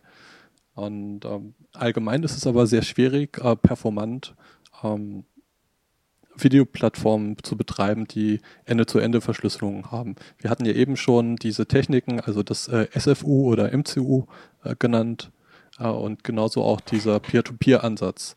Äh, wenn man jetzt Ende-zu-Ende-Verschlüsselung macht, äh, dann kann der Server nicht mehr auf diese Daten zugreifen. Mhm. Das heißt, einerseits, einerseits kann der nicht mehr die Sachen aufnehmen, mhm. andererseits sorgt das aber auch dafür, dass der nicht wie in diesem MCU-Ansatz äh, alle Teilnehmervideos zu einem Video umrechnen kann. Aber das ist doch dann letztendlich nur ein weiteres Argument dafür, dass wir in Deutschland endlich alle dicke symmetrische Glasfaseranschlüsse brauchen, oder? Das ist also schon alleine, weil man dann einfach auch Videochat Ende zu Ende verschlüsseln kann. Das ist doch die einzige logische Konsequenz, die man Voll. aus. Okay, gut. Bin dafür. Ich auch. Das nehmen wir. Hätten, hätten wir das geklärt. Und dann ja. Dann bitte auch schnelle Rechner für alle. Und dann auch noch ja. na natürlich sozusagen. Also ich sage, ich mache gleich einen großen Wurf, äh, Grundeinkommen für alle und dazu natürlich digitale Infrastruktur für jedermann. Anders kann Eine es Grunddatenrate. Eine Grunddatenrate, genau. Ja, ähm, bedingungslose Grunddatenrate, das finde ich sehr gut. sehr gut. Ähm, äh, Steini, was ich dich noch fragen würde, ja. weil die die Sache mit der, oder vielleicht könnt ihr anderen auch was dazu sagen, ähm, die Sache mit der DSGVO ist ja auch dieses Ding, also eine Idee, die darin steckt, die wird natürlich sozusagen mal mehr oder weniger umgesetzt, ist dieses, eigentlich soll immer ganz klar sein, wer meine Daten verarbeitet. Jetzt ist ja, ja dieses irgendwie dieses Cyber for Edu ist also ein Verein, der sich darum kümmert, dass Schulen Infrastruktur kriegen, was bedeutet, dass die Kinder, die wiederum Eltern haben, die ihre gesetzliche Vertreter sind, in digitalen Infrastrukturen sind, die aber gar nicht von der Schule betrieben werden, sondern von jemand Dritten, nämlich ihr. War genau. das irgendwie kompliziert oder gibt es da sozusagen einen juristischen Kniff, falls jetzt jemand zuhört und sagt, hey geil, ich will das für meine Schulen hier auch machen. Ja. Ähm, wie, wie, habt ihr das geklärt? Nee, da gibt es keinen juristischen Kniff, sondern tatsächlich eine ganz klare juristische Vorgabe. Und mhm. deswegen gibt es bei Cyber for Edu auch ähm, professionelle Datenschützer und Juristen äh, im Team, die sich genau darum kümmern. Ein Vertragswerk nennt sich dann Auftragsdatenverarbeitung. Und dann gibt es dann Berge von Papier, wo drin steht, was auf welcher Art und Weise, wie, wo und von wem und warum verarbeitet wird. Mhm. Das ist also tatsächlich äh, noch viel mehr Text äh, als das, was man als ähm, Datenschutzerklärung den User äh, abverlangen müsste. Muss, meistens lesen sie es nicht, deswegen müsste. Ähm, und insbesondere bei Schulen und Schulkindern haben wir uns auf den Zettel geschrieben und das auch bei einer Schule äh, vorab exemplarisch entwickelt, sozusagen prototypisch eine Erweiterung und Ergänzung der DSGVO, die äh, jetzt speziell an dieser Schule und andere Schulen ähm, äh, adaptieren, das jetzt ähm, sozusagen akzeptieren als Verschärfung der, äh, der äh, Privatsphärenregelung, nenne ich das mal, mhm. für Schülerinnen und Schüler. Und in dem Kontext, äh, will jetzt das böse Wort nicht nochmal sagen, aber kommt es natürlich überhaupt nicht in Frage, also überhaupt nicht, nicht im entferntesten, dass man irgendein Stück Software auf Kinder von Schul, äh, von, von, äh, auf Computern von Kindern installiert, die das Mikrofon anmachen kann, die Kamera anmachen kann mhm. und auf den kompletten Computer der Kinder zugreifen, die da im Kinderzimmer stehen. Mhm. Ja? Das kommt einfach sowas von nicht in Frage. Das ist der Datenschutz-Super-GAU, wenn man sowas macht. Ganz egal, ob das jetzt datenschutzkonform nach DSGVO ja. wäre oder nicht. Das muss man auch nochmal ganz klar sagen. Ne? Und deswegen ist es auch so wichtig, dass man da nochmal das besondere Schutzbedürfnis der Kinder ganz nach vorne stellt. Aber nochmal die Frage, ihr habt also sagen, äh, diese Auftragsdatenverarbeitung, so heißt der Begriff eben, ähm, umgesetzt und diese Papiere, stellt ihr die auch zur Verfügung, dass man diese sagen, wenn man das jetzt selber machen will, ist das quasi Open Source Juristerei, dass man. Ähm, das dürfen, aus, aus, Gründen dürfen wir das nicht. Ich habe noch okay. nicht verstanden genau, warum nicht, aber wir helfen dabei, sagen okay. wir mal so. Also man kann, man ja. kann, wenn man so ein Projekt startet, kann man fragen. Ja, okay. wir dürfen das nicht einfach online stellen, wieder aus Gründen. Okay. So, aber da, da wissen unsere Juristen weit mehr als okay, ich. Verstehe. Da, da möchte ich mich auch bitte, bitte nicht drum kümmern. Ich hab, bin, äh, bin der Meinung. Ähm, okay, wir, wir, wir, wir bleiben. Es ist komplex. Wir, wir bleiben. Ja. So, äh, Lukas hat sich kurz gemeldet, dann wollte Basis bitte auch noch was dazu sagen. Ja, äh, konkret zu dem Thema Software, die bei den Kindern auf dem Computer läuft und die Webcam aktivieren kann, ist jetzt gerade äh, vor wenigen Tagen Cisco WebEx Meetings in so eine kleine Sicherheitslücke reingelaufen, die es halt ermöglicht hat, dass der Updater der Software remote exploitbar war und jemand beliebige Software nachinstallieren konnte. Und das ist halt genau das, was an dieser Stelle auf jeden Fall vermieden werden sollte. Das ist, äh, sagen, WebEx ist eine weitere Software, die proprietär ist und auch verwendet wird, nicht ganz so weit verbreitet, zumindest in meinen Kreisen, aber okay. Also man, man will eigentlich sozusagen, ich finde es aber ganz interessant, weil ein ein, also, also was man hier auch mitnehmen kann, ist, dass es natürlich sozusagen schick ist, wenn man Jitsi und Open Source äh, verwendet, aber das, man hat ja nicht immer die Wahl. Ne? Also wenn jetzt irgendjemand kommt und sagt, hier, du musst jetzt aber und deinem Arbeitgeber willst du vielleicht, also du willst vielleicht agitieren, aber vielleicht, das geht ja auch nicht immer, dass man, dass man das macht. Und es gibt ja aber viele dieser Angebote, oder nicht viele, aber manche haben ja die Wahl. Ne? Also willst du das im Browser machen oder installier dir doch unseren tollen Client. Und von allem, was ich jetzt höre, sozusagen, ist die bessere Wahl, also nicht in der Komfortabilität wahrscheinlich, aber von der, vom Sicherheitsaspekt her ist die bessere Wahl zu sagen, wir machen das im Browser, weil wenn der zu ist, ist es vorbei und ich habe mir nicht Software auf meinem Rechner installiert, die komische Dinge im Zweifelsfall macht. Basisbit wollte sowieso noch was sagen. Genau, ähm, jetzt antworte ich erstmal auf deine Frage ja. und dann äh, mein anderes Thema. Ähm, ja, generell ist es sicherheitstechnisch besser, wenn das Ganze im Webbrowser läuft, denn äh, das sorgt dafür, dass das Ganze äh, so ein bisschen sandboxed ist. Ähm, man muss über bestimmte APIs gehen, damit man zum Beispiel Webcam-Freigabe bekommt und so weiter. Und äh, das wird dann auch standardisiert dem Benutzer angezeigt, mhm. äh, wenn jetzt tatsächlich auf die Webcam zugegriffen wird. Ja. Macht man den Browser zu, war es das. Mhm. Ähm, allerdings gibt es jetzt äh, mehrere Anbieter, bei denen äh, momentan aus diversen Gründen äh, absichtlich die Desktop-App äh, sehr stark gepusht wird mhm. und die Web-Version oft zu Problemen und so weiter führt. Mhm. das heißt, äh, die wollen natürlich äh, einerseits ein besseres Benutzererlebnis haben. Äh, damit argumentieren die, dass die Benutzer sich den Desktop-Client installieren soll. Andererseits kommen die damit aber auch an deutlich mehr für Werbung zum Beispiel verwendbare Daten. Mhm. Also es ist ein zweischneidiges Wert. Auf ja. jeden naja, Fall. klar, aber, sagen, aber wenn man die Wahl hat, kann man sich dann sozusagen dafür. Unter, unter, ja, unter dem Aspekt soll man auch nochmal an den Senat appellieren. Ich möchte nämlich gerade für sehr, sehr viele Schulen in Berlin äh, WebEx ausrollen. Toll. Das ist eine ganz schlechte Idee. Toll. Das, also es ist einfach eine ganz schlechte einfach, Idee. Einfach toll. So, ähm, aber was bitte, du wolltest noch was zur Auftragsdatenverarbeitung und Schulen sagen. Genau. Ähm, was ja gerade jetzt in so März und April passiert ist äh, in den Schulen, war, dass äh, die Schüler und die Lehrer irgendwie das Problem hatten, äh, dass die alleine standen, keiner denen erzählt hat, was sie machen dürfen und wie das rechtlich ist und welche Tools sie verwenden können. Die haben dann einfach das, was sie auch privat nutzen, für die Schule verwendet. Der Klassiker war dann, ach, machen wir in WhatsApp mal einfach eine Gruppe und da schickt der Lehrer ab und zu neue Hausaufgaben rein. Mhm. Das führt zu diversen Problemen andererseits ist äh, damit nicht sichergestellt, äh, wer jetzt da die Datenhoheit hat. Also äh, die Daten werden äh, auf, äh, bei WhatsApp vielleicht teilweise Ende zu Ende verschlüsselt auf den einzelnen Handys gespeichert, aber die Schule hat keine Kontrolle mehr darüber zu gucken, was wird jetzt in diesen Chats geschrieben, ähm, was zu Problemen führt. Und andererseits hat die Schule aber auch als ähm, Nutzer da jetzt keinen Vertrag für die Nutzung mit äh, zum Beispiel dem Betreiber WhatsApp, was in dem Fall Facebook ist, abgeschlossen. Äh, das heißt, ähm, nach DSGVO äh, darfst du als äh, Schule zum Beispiel äh, kein Produkt nutzen äh, für den Lehrunterricht, wo du keinen Auftragsdatenverarbeitungsvertrag hast. Ähm, die komplette Nutzung von WhatsApp, Zoom und so weiter war, wenn das nicht von der Schule irgendwie extra bestellt wurde, äh, dann war das quasi äh, nicht gesetzeskonform. Ja, also, also, also ich verstehe den Punkt, den du machen willst, aber wir verlassen jetzt gerade ein bisschen das Gebiet dieser Sendung. Und da möchte ich an dieser Stelle dazu sagen, das muss, also das kann passiert sein und gerade was sozusagen WhatsApp angeht, ist es wahrscheinlicher, dass es so ist als andersrum.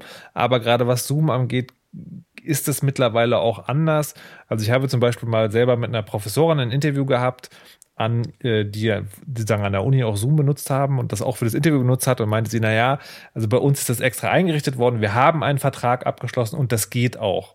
Also das ist sozusagen, das ist eine politische Argumentation und die können wir heute sozusagen hier nicht zu Ende führen, die sozusagen sehr, also sehr weit ist und das, das also ja, das kann schief gelaufen sein und die Wahrscheinlichkeit, dass es so ist, auch, aber muss nicht unbedingt.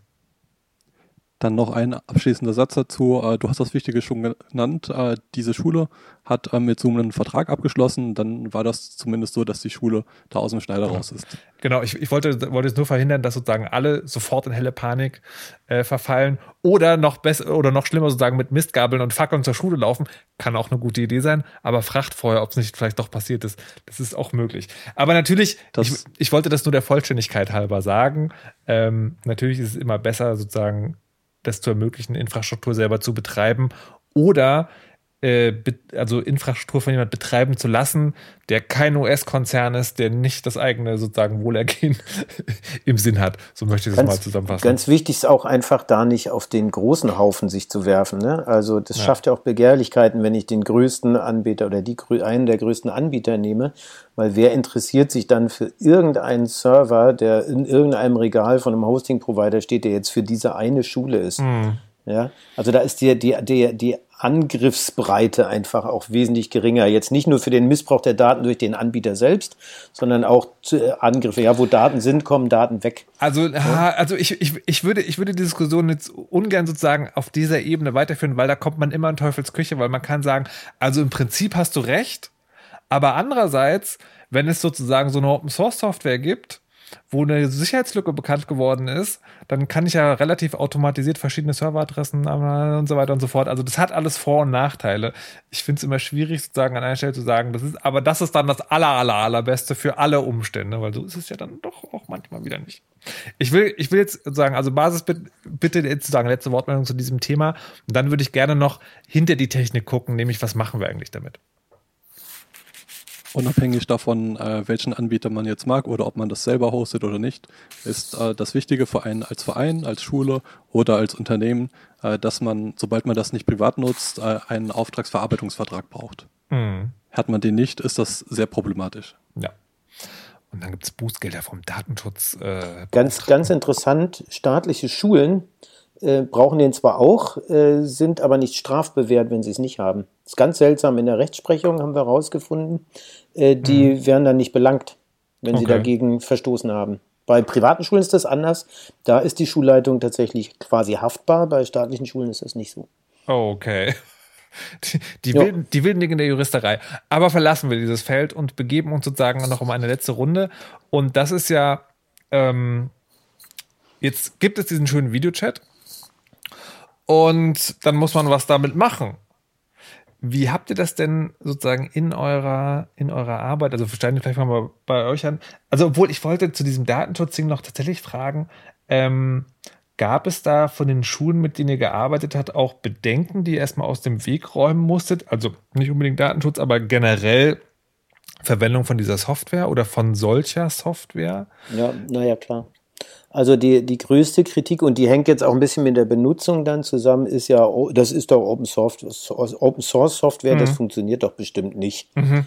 Ja, also es ist ganz interessant, es wird dann auch zu selbsterfüllenden Prophezeiungen auf eine Art, haben wir gesehen, mhm. ähm, dass die Erwartungshaltung, dass da was nicht funktioniert, so groß ist, dass die meisten dann schon gar nicht mehr Bescheid sagen, wenn was nicht funktioniert, mhm. weil sie das abkranzeln als ist halt Open Source Software. Und dann da braucht nur irgendwas nicht zu funktionieren. Selbst wenn jetzt der Anwender, die Anwenderin zu doof war, die Kamera anzuknipsen, äh, dann ist es, äh, äh, dann ist es die Open Software, Source Software, die schuld ist und lass mal lieber dieses andere Tool hm. da nehmen von diesem Hersteller. Hm. Okay, aber sozusagen das, aber das war's. Ähm, okay, Lukas wollte dazu noch? Also meine Erfahrung, was dieses Thema angeht, äh, das ist doch Open Source, das funktioniert doch nicht, ist vielleicht sogar ganz gut, dass die Erwartungshaltung was niedriger war, weil kleine Probleme, da hat sich dann keiner mehr groß drüber beschwert. Aber wenn dann bei WebEx oder bei Zoom was schiefgegangen ist, da wurde sich breit drüber ausgeklagt und äh, es wurden Empfehlungen ausgesprochen, dass man doch besser unsere offenen Alternativen benutzen soll und die Nutzer waren damit am Ende auch noch zufrieden. Nice, äh, sehr, sehr gut. Okay, jetzt will ich aber noch zu den Konzepten dahinter kommen. Also gerade in der Schule, ähm, also ich kann noch ein bisschen anekdotische Evidenz, äh, war es ja so, dass man dann die digitalen Werkzeuge hatte, aber dann manchmal versucht hat, einfach dasselbe zu machen, was man sonst macht. Und das ist ja dann eher sozusagen nicht so geil. Wie ist denn der Umgang? Also im Sinne von, man macht halt irgendwie anderthalb Stunden Frontalunterricht, das ist natürlich als, als Video, Videokonferenz extrem langweilig. Ähm, wie ist denn äh, oder, oder gar, wie schnell sind Konzepte entstanden und welche sind vielleicht besonders aufgefallen? Ich glaube, es gibt einen Riesenunterschied zwischen Grundschule und weiterführende Schule, einfach mhm. weil das Level, inwieweit man Menschen da alleine lassen kann, einfach wahnsinnig unterschiedlich ist. Das fängt mhm. an, erste, zweite Klasse, da können die ja noch nicht mal wirklich lesen in mhm. vielen Fällen. Ja, und äh, da ist schon die Bedienung schwierig, da müssen Eltern daneben sitzen und erstmal erklären und so weiter. Da würde ich sagen, ähm, muss ganz viel über das Visuelle gehen und mhm. deswegen wird in der Grundschule auch weit mehr als doppelt so viel Video benutzt als in den weiterführenden Schulen. Mhm. Da ist es eher so, dass die Kids lieber nicht das äh, haben wollen, dass alle sehen, dass sie da noch ähm, im Nachthemd sitzen, mhm. morgens um neun. So, aber äh, bei den Jüngeren ist das definitiv so und da Spiel, steht natürlich der Spielcharakter im Vordergrund und ähm, es gibt ganz unterschiedliche Herangehensweisen bei Schulen. Am besten geklappt hat es da, wo die Gruppen von Anfang an verkleinert wurden, weil es über Videoconferencing wahnsinnig schwer ist, 25 oder gar 30 Kinder gleichzeitig irgendwie hm. ähm, zu interessieren für irgendwas. Hast du, ja? hat, hat, sich da eine, eine, sozusagen so eine Daumenregel rausgestellt? Also acht Leute, zehn, zwölf, was auch immer? Das ist so, ähm, meistens wurden die Gruppen gedrittelt und ähm, dann eben in, das gibt es ja bei Big Blue Button auch Breakout Rooms ähm, äh, so. verschoben. Da also kann man die einfach, da kann man eine Gruppe von Leuten in einen Raum tun und sagen, mhm. in einer Viertelstunde kommt ihr wieder und dann ja. kommen die automatisch nach einer Viertelstunde zurück oder nach irgendeiner Zeit. Ähm, das hat gut funktioniert. Auch da muss man natürlich äh, dann auch noch Menschen haben, die das dann da jeweils moderieren. Das ist also mhm. sehr viel personalaufwendiger auf eine Art. Mhm. Dafür wurde jetzt aber auch nicht in gleichem Maße, in, in der gleichen Intensität unterrichtet. Also am, am erfolgreichsten war es meiner Wahrnehmung nach, wenn die Gru Gruppen verteilt wurden, verkleinert wurden und ansonsten äh, hängt aber das Gesamtkonzept dran. Ne? Also einfach nur Videoconferencing löst das Problem nicht. Das mhm. fängt damit an, dass die Kinder ja wissen müssen, wann sie in welchem Raum sein sollen. Mhm. Und dass die Kinder dann auch das Material brauchen, an dem sie arbeiten sollen, weil du kommst nicht drum rum, dass die halt mit, äh, mit äh, äh, Arbeitsblättern, mit äh, Konzepten, mit Links zu Videos, die sie anschauen sollen, mit Aufgaben, die sie machen sollen, versorgen musst, über die du dann reden willst. Und mhm. das geht nur, haben wir gelernt, wenn sich ein, zwei Personen an so einer Schule wirklich äh, dediziert dafür verantwortlich klären, nicht, dass sich da technisch oder mit uns gemeinsam, sondern inhaltlich drum zu kümmern. Mhm. Die größte Aufgabe ist nicht, die, an, die Kinder zu überzeugen. Die größte Aufgabe ist, Lehrerinnen und Lehrer zu überzeugen, ähm, damit überhaupt klarzukommen, weil die haben normalerweise die größten Berührungsängste vor dieser Technik also, und auch die größten Probleme, in so einen Computer reinzureden. Also, ach so, also das ist die eine Sache, aber jetzt habe ich so im, im, im, zwischen den Zeilen verstanden, dass es also es reicht eben nicht, äh, einen Videochat aufzusetzen und zu sagen, hier das Klassenzimmer ist jetzt virtuell, ja, sondern nee. man muss halt sowas wie, also wie funktioniert eigentlich Kommunikation im Digitalen, auf welcher Plattform werden die Aufgaben verteilt, wie kommen wir zueinander. Also da, da braucht es sozusagen, also es hilft nicht, ein, ein, ein virtuelles Klassenzimmer zu haben, sondern man braucht auch ein Konzept fürs Digitale. Und es, es dauert, ich würde sagen, eine Woche, tägliche Arbeit mit den Kindern, so haben wir das wahrgenommen, aber mhm. sowohl in der Grundschule auch als auch weiterführend um gemeinsam mit den Kindern erstmal zu lernen, wie funktioniert das hier? Wo drücke ich, wo mache ich was? Äh, es geht nicht in Ordnung, wenn ich die ganze Zeit im Chat, im Private Chat irgendwas dengle. Dann müssen die LehrerInnen auch ihre Tools kennen. Mhm. Die müssen wissen, wie schalte ich denn das ab? Wie kann ich denn das unterbinden? Wie kann ich jetzt hier Chat verbieten? Wie kann ich äh, Public Notes und so weiter verbieten, äh, damit die im Fokus bleiben. Wie kriege ich, wie kann ich auch einschätzen, ist jetzt jemand noch da oder ist jetzt jemand aus technischen Gründen rausgeflogen oder was? Das sehen die nicht. Also ich habe das live beobachtet, klassische Keule, ja, da wird äh, jemand gefragt, also meine Tochter wurde gefragt, sag mal, was, sag doch auch mal was dazu und sie hatte keinen Bock. Dann sagt sie nichts. Und das kommt auf der anderen Seite sofort an, hm, die ist äh, wohl rausgeflogen, naja, die Open Source Software. Ja, und ich die angeschaut, jetzt los, sag was. Du musst jetzt was sagen, sonst denken alle, die Software funktioniert. Aber ich, das aber geht nicht. also positiv gesehen, die Kinder lernen sozusagen also an Medienkompetenz auch einfach ein paar Dinger, weil Irre, einfach stillhalten, weil naja, das ist auch gut. Ja, ja, genau. Okay. Also, und nee, aber sie lernen auch unheimlich viel. Also das, was am meisten Spaß macht, gerade Mittelstufe, Oberstufe, dafür ist Jitsi ja auch wirklich sehr gut geeignet, aber Big Blue Button kann das genauso gut äh, sich eben schnell treffen. Also es gibt etliche Schüler, wir hatten an dieser einen Schule jetzt, äh, stand heute äh, eine, eine Umfrage unter allen, äh, allen Schülerinnen und LehrerInnen, äh, wie dann die Akzeptanz war. Und die war bei deutlich über 80 Prozent, wurde das als sehr positiv empfunden. Okay. Was aber auch damit zusammenhängt, dass die, ähm, die, das Kollegium sich einfach irre Kopf gemacht hat. Also von, die haben morgens, jeden Morgen einen Podcast produziert, um die einzusammeln. Die haben sich Konzepte überlegt, auch mit uns gemeinsam. Wie erreichen sie die Schülerinnen und Schüler? Wie liefern sie die Materialien? Wie holen sie Feedback ein? Die haben Räume eingerichtet, wo man einfach vorbeigehen konnte. Zu jedem Zeitpunkt war da jemand von den Lehrkräften und hat sich der Probleme angenommen und so weiter. Das ist einfach irre gut gelaufen. Wow. Vielleicht kann man auch nennen, war äh, die ESBZ hier in Berlin, Evangelische Schule, Berlin Zentrum. Ich bin ehrlich gesagt ein bisschen neidisch. Die haben das extrem gut hingekriegt und Ja. äh, das war jetzt nicht allein unser Verdienst, wäre zu einfach zu sagen, naja, wir haben halt da Videokonferenzen gemacht. Nee, das hat das Kollegium auch hingekriegt, mit allen Schülerinnen und Schülern gemeinsam, die ESBF, also Partner, also eine, auch eine Schule aus dem Konglomerat hat das auch gemacht und äh, jetzt inzwischen viele weiteren Schulen. Man merkt, es funktioniert überall da nicht so gut, wo Lehr die, die, die, die Lehrerinnen und Lehrer selbst Berührungsängste haben und niemand sich dieses Themas wirklich so richtig annehmen mag, sondern das eher alle als Leid empfinden. Dann, da ist es dann schwierig. Wie, wie siehst du eigentlich jetzt eure Aufgabe? Also, weil ich, also ich, ich drücke ja Daumen und bete und tue auch und trage mal brav meine Maske, aber die Befürchtung, dass eine zweite Welle so oder so kommt, kann ich nicht ganz ablegen. Ähm, das ist die eine Sache. Und die andere Sache ist, ich habe mit, ähm, mit einem Bildungsexperten mal gesprochen, als das losging, und er meinte so, naja, also eigentlich ist die, ist die Hoffnung ja auch, dass dieses, also dieses klassische Schulding, das irgendwie Ende 19. Jahrhundert entstanden ist, dass wir das vielleicht mal jetzt langsam ablösen und dass das durch diese Krise jetzt vielleicht ein bisschen schneller geht. Also vielleicht gibt es nicht nur noch Präsenzlernen, sondern vielleicht wird Videolernen noch mehr oder weniger zum Alltag. Dieses Cyber for Edu, was ihr da gerade macht, ist das für dich so ein Ding, du hoffst, dass das irgendwann überflüssig wird, weil sich ähm, Staat, Politik und Gesellschaft irgendwann mal ausdenken, wie digitale Infrastruktur an Schulen aussehen kann, ohne dass das ein Verein äh, williger Eltern macht? Ja, ein Träumchen, ne? Ja, aber ist, ist das euer Ziel oder sagt ihr so, nee, wir bauen das jetzt weiter aus und dann werden wir halt irgendwann zur Bildungsinfrastruktur, die dann halt zur Verfügung steht? Oder Ja, die, die, wirklich- die der Staat dann ja. halt bezahlen muss oder wie auch immer. Ja, also in Wirklichkeit machen wir gerade was, was eigentlich das Kultusministerium machen muss, müsste. Ja.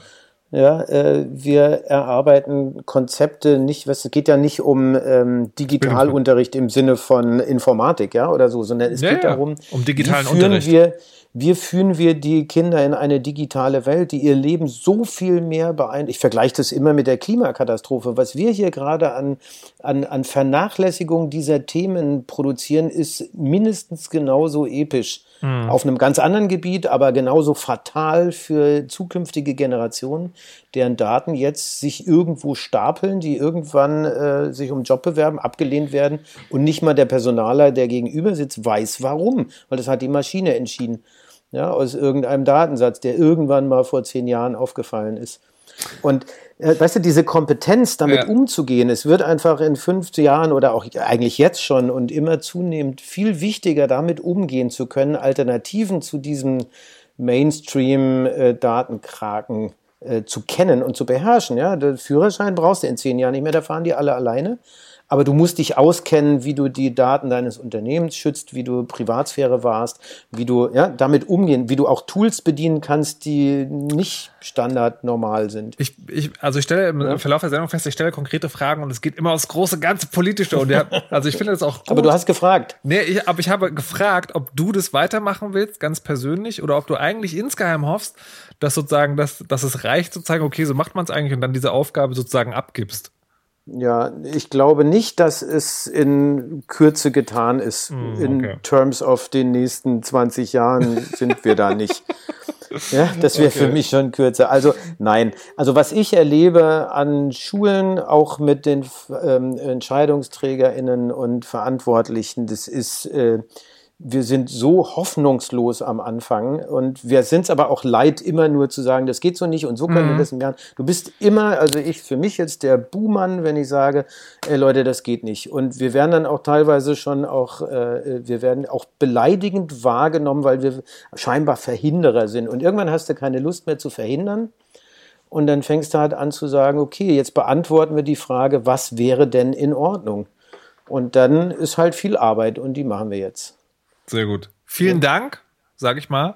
Vor allen Dingen sagen stellvertretend für alle Eltern, die in den Genuss kommen, dass ihre Kinder so eine total tolle Infrastruktur am Start haben. Und würde das auch schon als Schlusswort gelten lassen und würde aber Lukas und Basisbit auch noch die äh, Gelegenheit geben für ein letztes, was wir aus Video, aus dem, aus dem Betrieb von Videochat-Konferenzsoftware gelernt haben und wie wir damit umgehen. Vielleicht Basisbit, vielleicht magst du anfangen. Äh, man muss auf jeden Fall gucken, dass man sich äh, nicht einfach von irgendeinem Trittbettfahrer einen Server hinstellen lässt, äh, der nur sehr schlecht funktioniert, äh, aber zwar auf dem Papier toll ist, äh, vielleicht auch Big Blue Button oder sonst was Open Source ist, äh, sondern irgendwas, womit die Schüler und Lehrer wirklich gut klarkommen. Mhm. Das muss man verwenden. Und das ist Arbeit und das ist Zeit. Also was kann man nicht eben als Lehrer nebenbei, neben der Schule noch für die komplette Schule betreiben. Mhm. Sondern da braucht man Leute, die sich wirklich damit auskennen und die das äh, ein bisschen professioneller betreiben oder also, als Hobby betreiben. Was, was sozusagen, was nicht heißt, dass es nicht LehrerInnen geben kann, die das können, aber es ist halt sozusagen äh, falsch, die Erwartung zu haben, hey, mach, lern das jetzt mal schnell und mach das mal eben bei. Genau das. Okay. Cool. So, dann Lukas. Ja, vielleicht einfach noch zum Abschluss kurz, äh, was ich bei uns äh, sehe, wie es aussieht einfach. Ähm, anfangs waren viele Veranstaltungen komplett präsent, also vor Corona-Zeiten. Ähm, und man musste zu den Vorlesungen hin und die Professoren haben ihr Tempo hingelegt und haben viele Studenten zurückgelassen. Jetzt gibt es für fast alles eine Aufzeichnung und man kann sich im Nachhinein den Kram nochmal angucken. Jetzt merken die Dozenten selber, dass das eine gute Idee ist.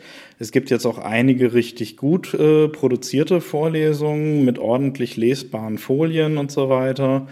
Und äh, es geht jetzt in eine Grundkonzeption, wie man denn so Remote-Vorlesungen langfristig auch anbieten kann und das auch alles schön einheitlich ist und nicht irgendwie jeder seinen eigenen Kram macht. Der eine streamt auf Twitch, der andere auf YouTube und einer hat eine Zoom-Session, sondern dass irgendwie ein System existiert, in dem alles gesammelt wird, auch das Scheduling-Problem gelöst wird. Ja, und äh, da läuft es bei uns äh, hoffentlich in nicht ab, äh, nicht zu ferner Zukunft äh, hinaus. Also die Welt ist nicht ganz verloren und es gibt, äh, es gibt noch Hoffnung. Ich würde jetzt gerne noch äh, zwei Sachen sagen wollen, die mir gerade noch eingefallen sind. Ähm, Basisbit, weil du arbeitest ja mit bei senfcall.de. Und es ist nicht, äh, das, ist, das ist vor allen Dingen auch deshalb spannend, weil wenn ihr jetzt die Sendung gehört habt und äh, euch, äh, euch aufgefallen ist, Moment mal, es gibt diese beiden Dinge und die kann man auch benutzen. Warum hat mir davon noch niemand erzählt? Ich möchte das auch mal ausprobieren. Äh, senfcall.de ist halt eben eine Instanz, von ähm, Studierenden, glaube ich, hauptsächlich, die die aufgesetzt haben, wo man einfach Big Blue Button mal benutzen kann. Also da kann man sich das mal angucken, wie diese Software ist als Videochat. Und für Jitsi gibt es sowas auch. Jitsi.rocks ist so ein, ich weiß, tatsächlich, ich habe schon wieder vergessen, wer genau dahinter ist, aber das ist sowas, das wird in zumindest meinem sozialen Umfeld auch empfohlen, als wenn du mal was brauchst, das sind vertrauenswürdige Leute, die das betreiben. Ähm, das ist zumindest das, was ich äh, in den letzten äh, Tagen und Wochen gelernt habe. Entweder korrigiert mich jetzt bitte oder gebt noch weitere Empfehlungen ab für, wenn dieses, diese, diese Art und Weise von Videokonferenzsoftware mal als NutzerInnen ausprobieren wollt, dann tut das an folgender Stelle. Ja, zum Beispiel auch bbb.cyberforedu.org. Ah, ihr habt auch einen öffentlichen sozusagen. Wir haben auch einen öffentlichen Server, der kann auch noch ein bisschen okay. mehr. Es gibt ein Etherpad, wo eine ganze Liste an Big Blue Button und an Jitsi-Servern mhm. drin sind. Mhm. Äh, die können wir später auch äh, als Link äh, zu mhm. der Aufnahme bereitstellen. Genau, also alles, was wir, also alle, alle Angebote, die jetzt nochmal genannt werden, die kommen auch in die Shownotes von äh, vom Chaos Radio.de. Lukas, hast du auch noch eine Empfehlung? Eigentlich nicht. Da ist alles Nehmt dabei. die Plattformen, die angeboten werden. Okay. Senfcall. Alles klar. Cool. Dann also äh, Basisbild Lukas Steini, schönen Dank, dass ihr da wart und uns teilhaben, äh, teilgehabt haben lassen an euren Erfahrungen und Weisheiten beim Betrieb von Videokonferenzsoftware. Ähm, ich fand das ganz witzig und ich freue mich auch sehr, dass meine Erwartung so ein bisschen ähm, erfüllt wurde, dass wir darüber geredet haben, was hat man jetzt schon gelernt aus der Art und Weise und was kann man vielleicht daraus lernen für die Zukunft, für die vielleicht nähere, wo man es nochmal wirklich dringend braucht, aber vielleicht auch für die weitere, wo sowas zunehmend auch Alltag werden kann und dann nicht die persönliche Ergegnung, weil das ja auch immer irgendwie äh, die, die Angst ist, nicht die persönliche Begegnung entsetzen soll, aber das menschliche Miteinander auf eine digitale Art und Weise erweitern kann. Und damit möchte ich das heute, äh, heutige Chaos Radio 261 abschließen. Bedanke mich beim Chaos Radio Team, dass diese Sendung ganz hervorragend vorbereitet hat und die tollen Gäste herbeigesucht hat. Und äh, mir bleibt dann nur noch eine Sache zu sagen. Lasst euch nicht überwachen, auch nicht im Videochat und verschlüsselt immer schön eure Backups. Tschüss!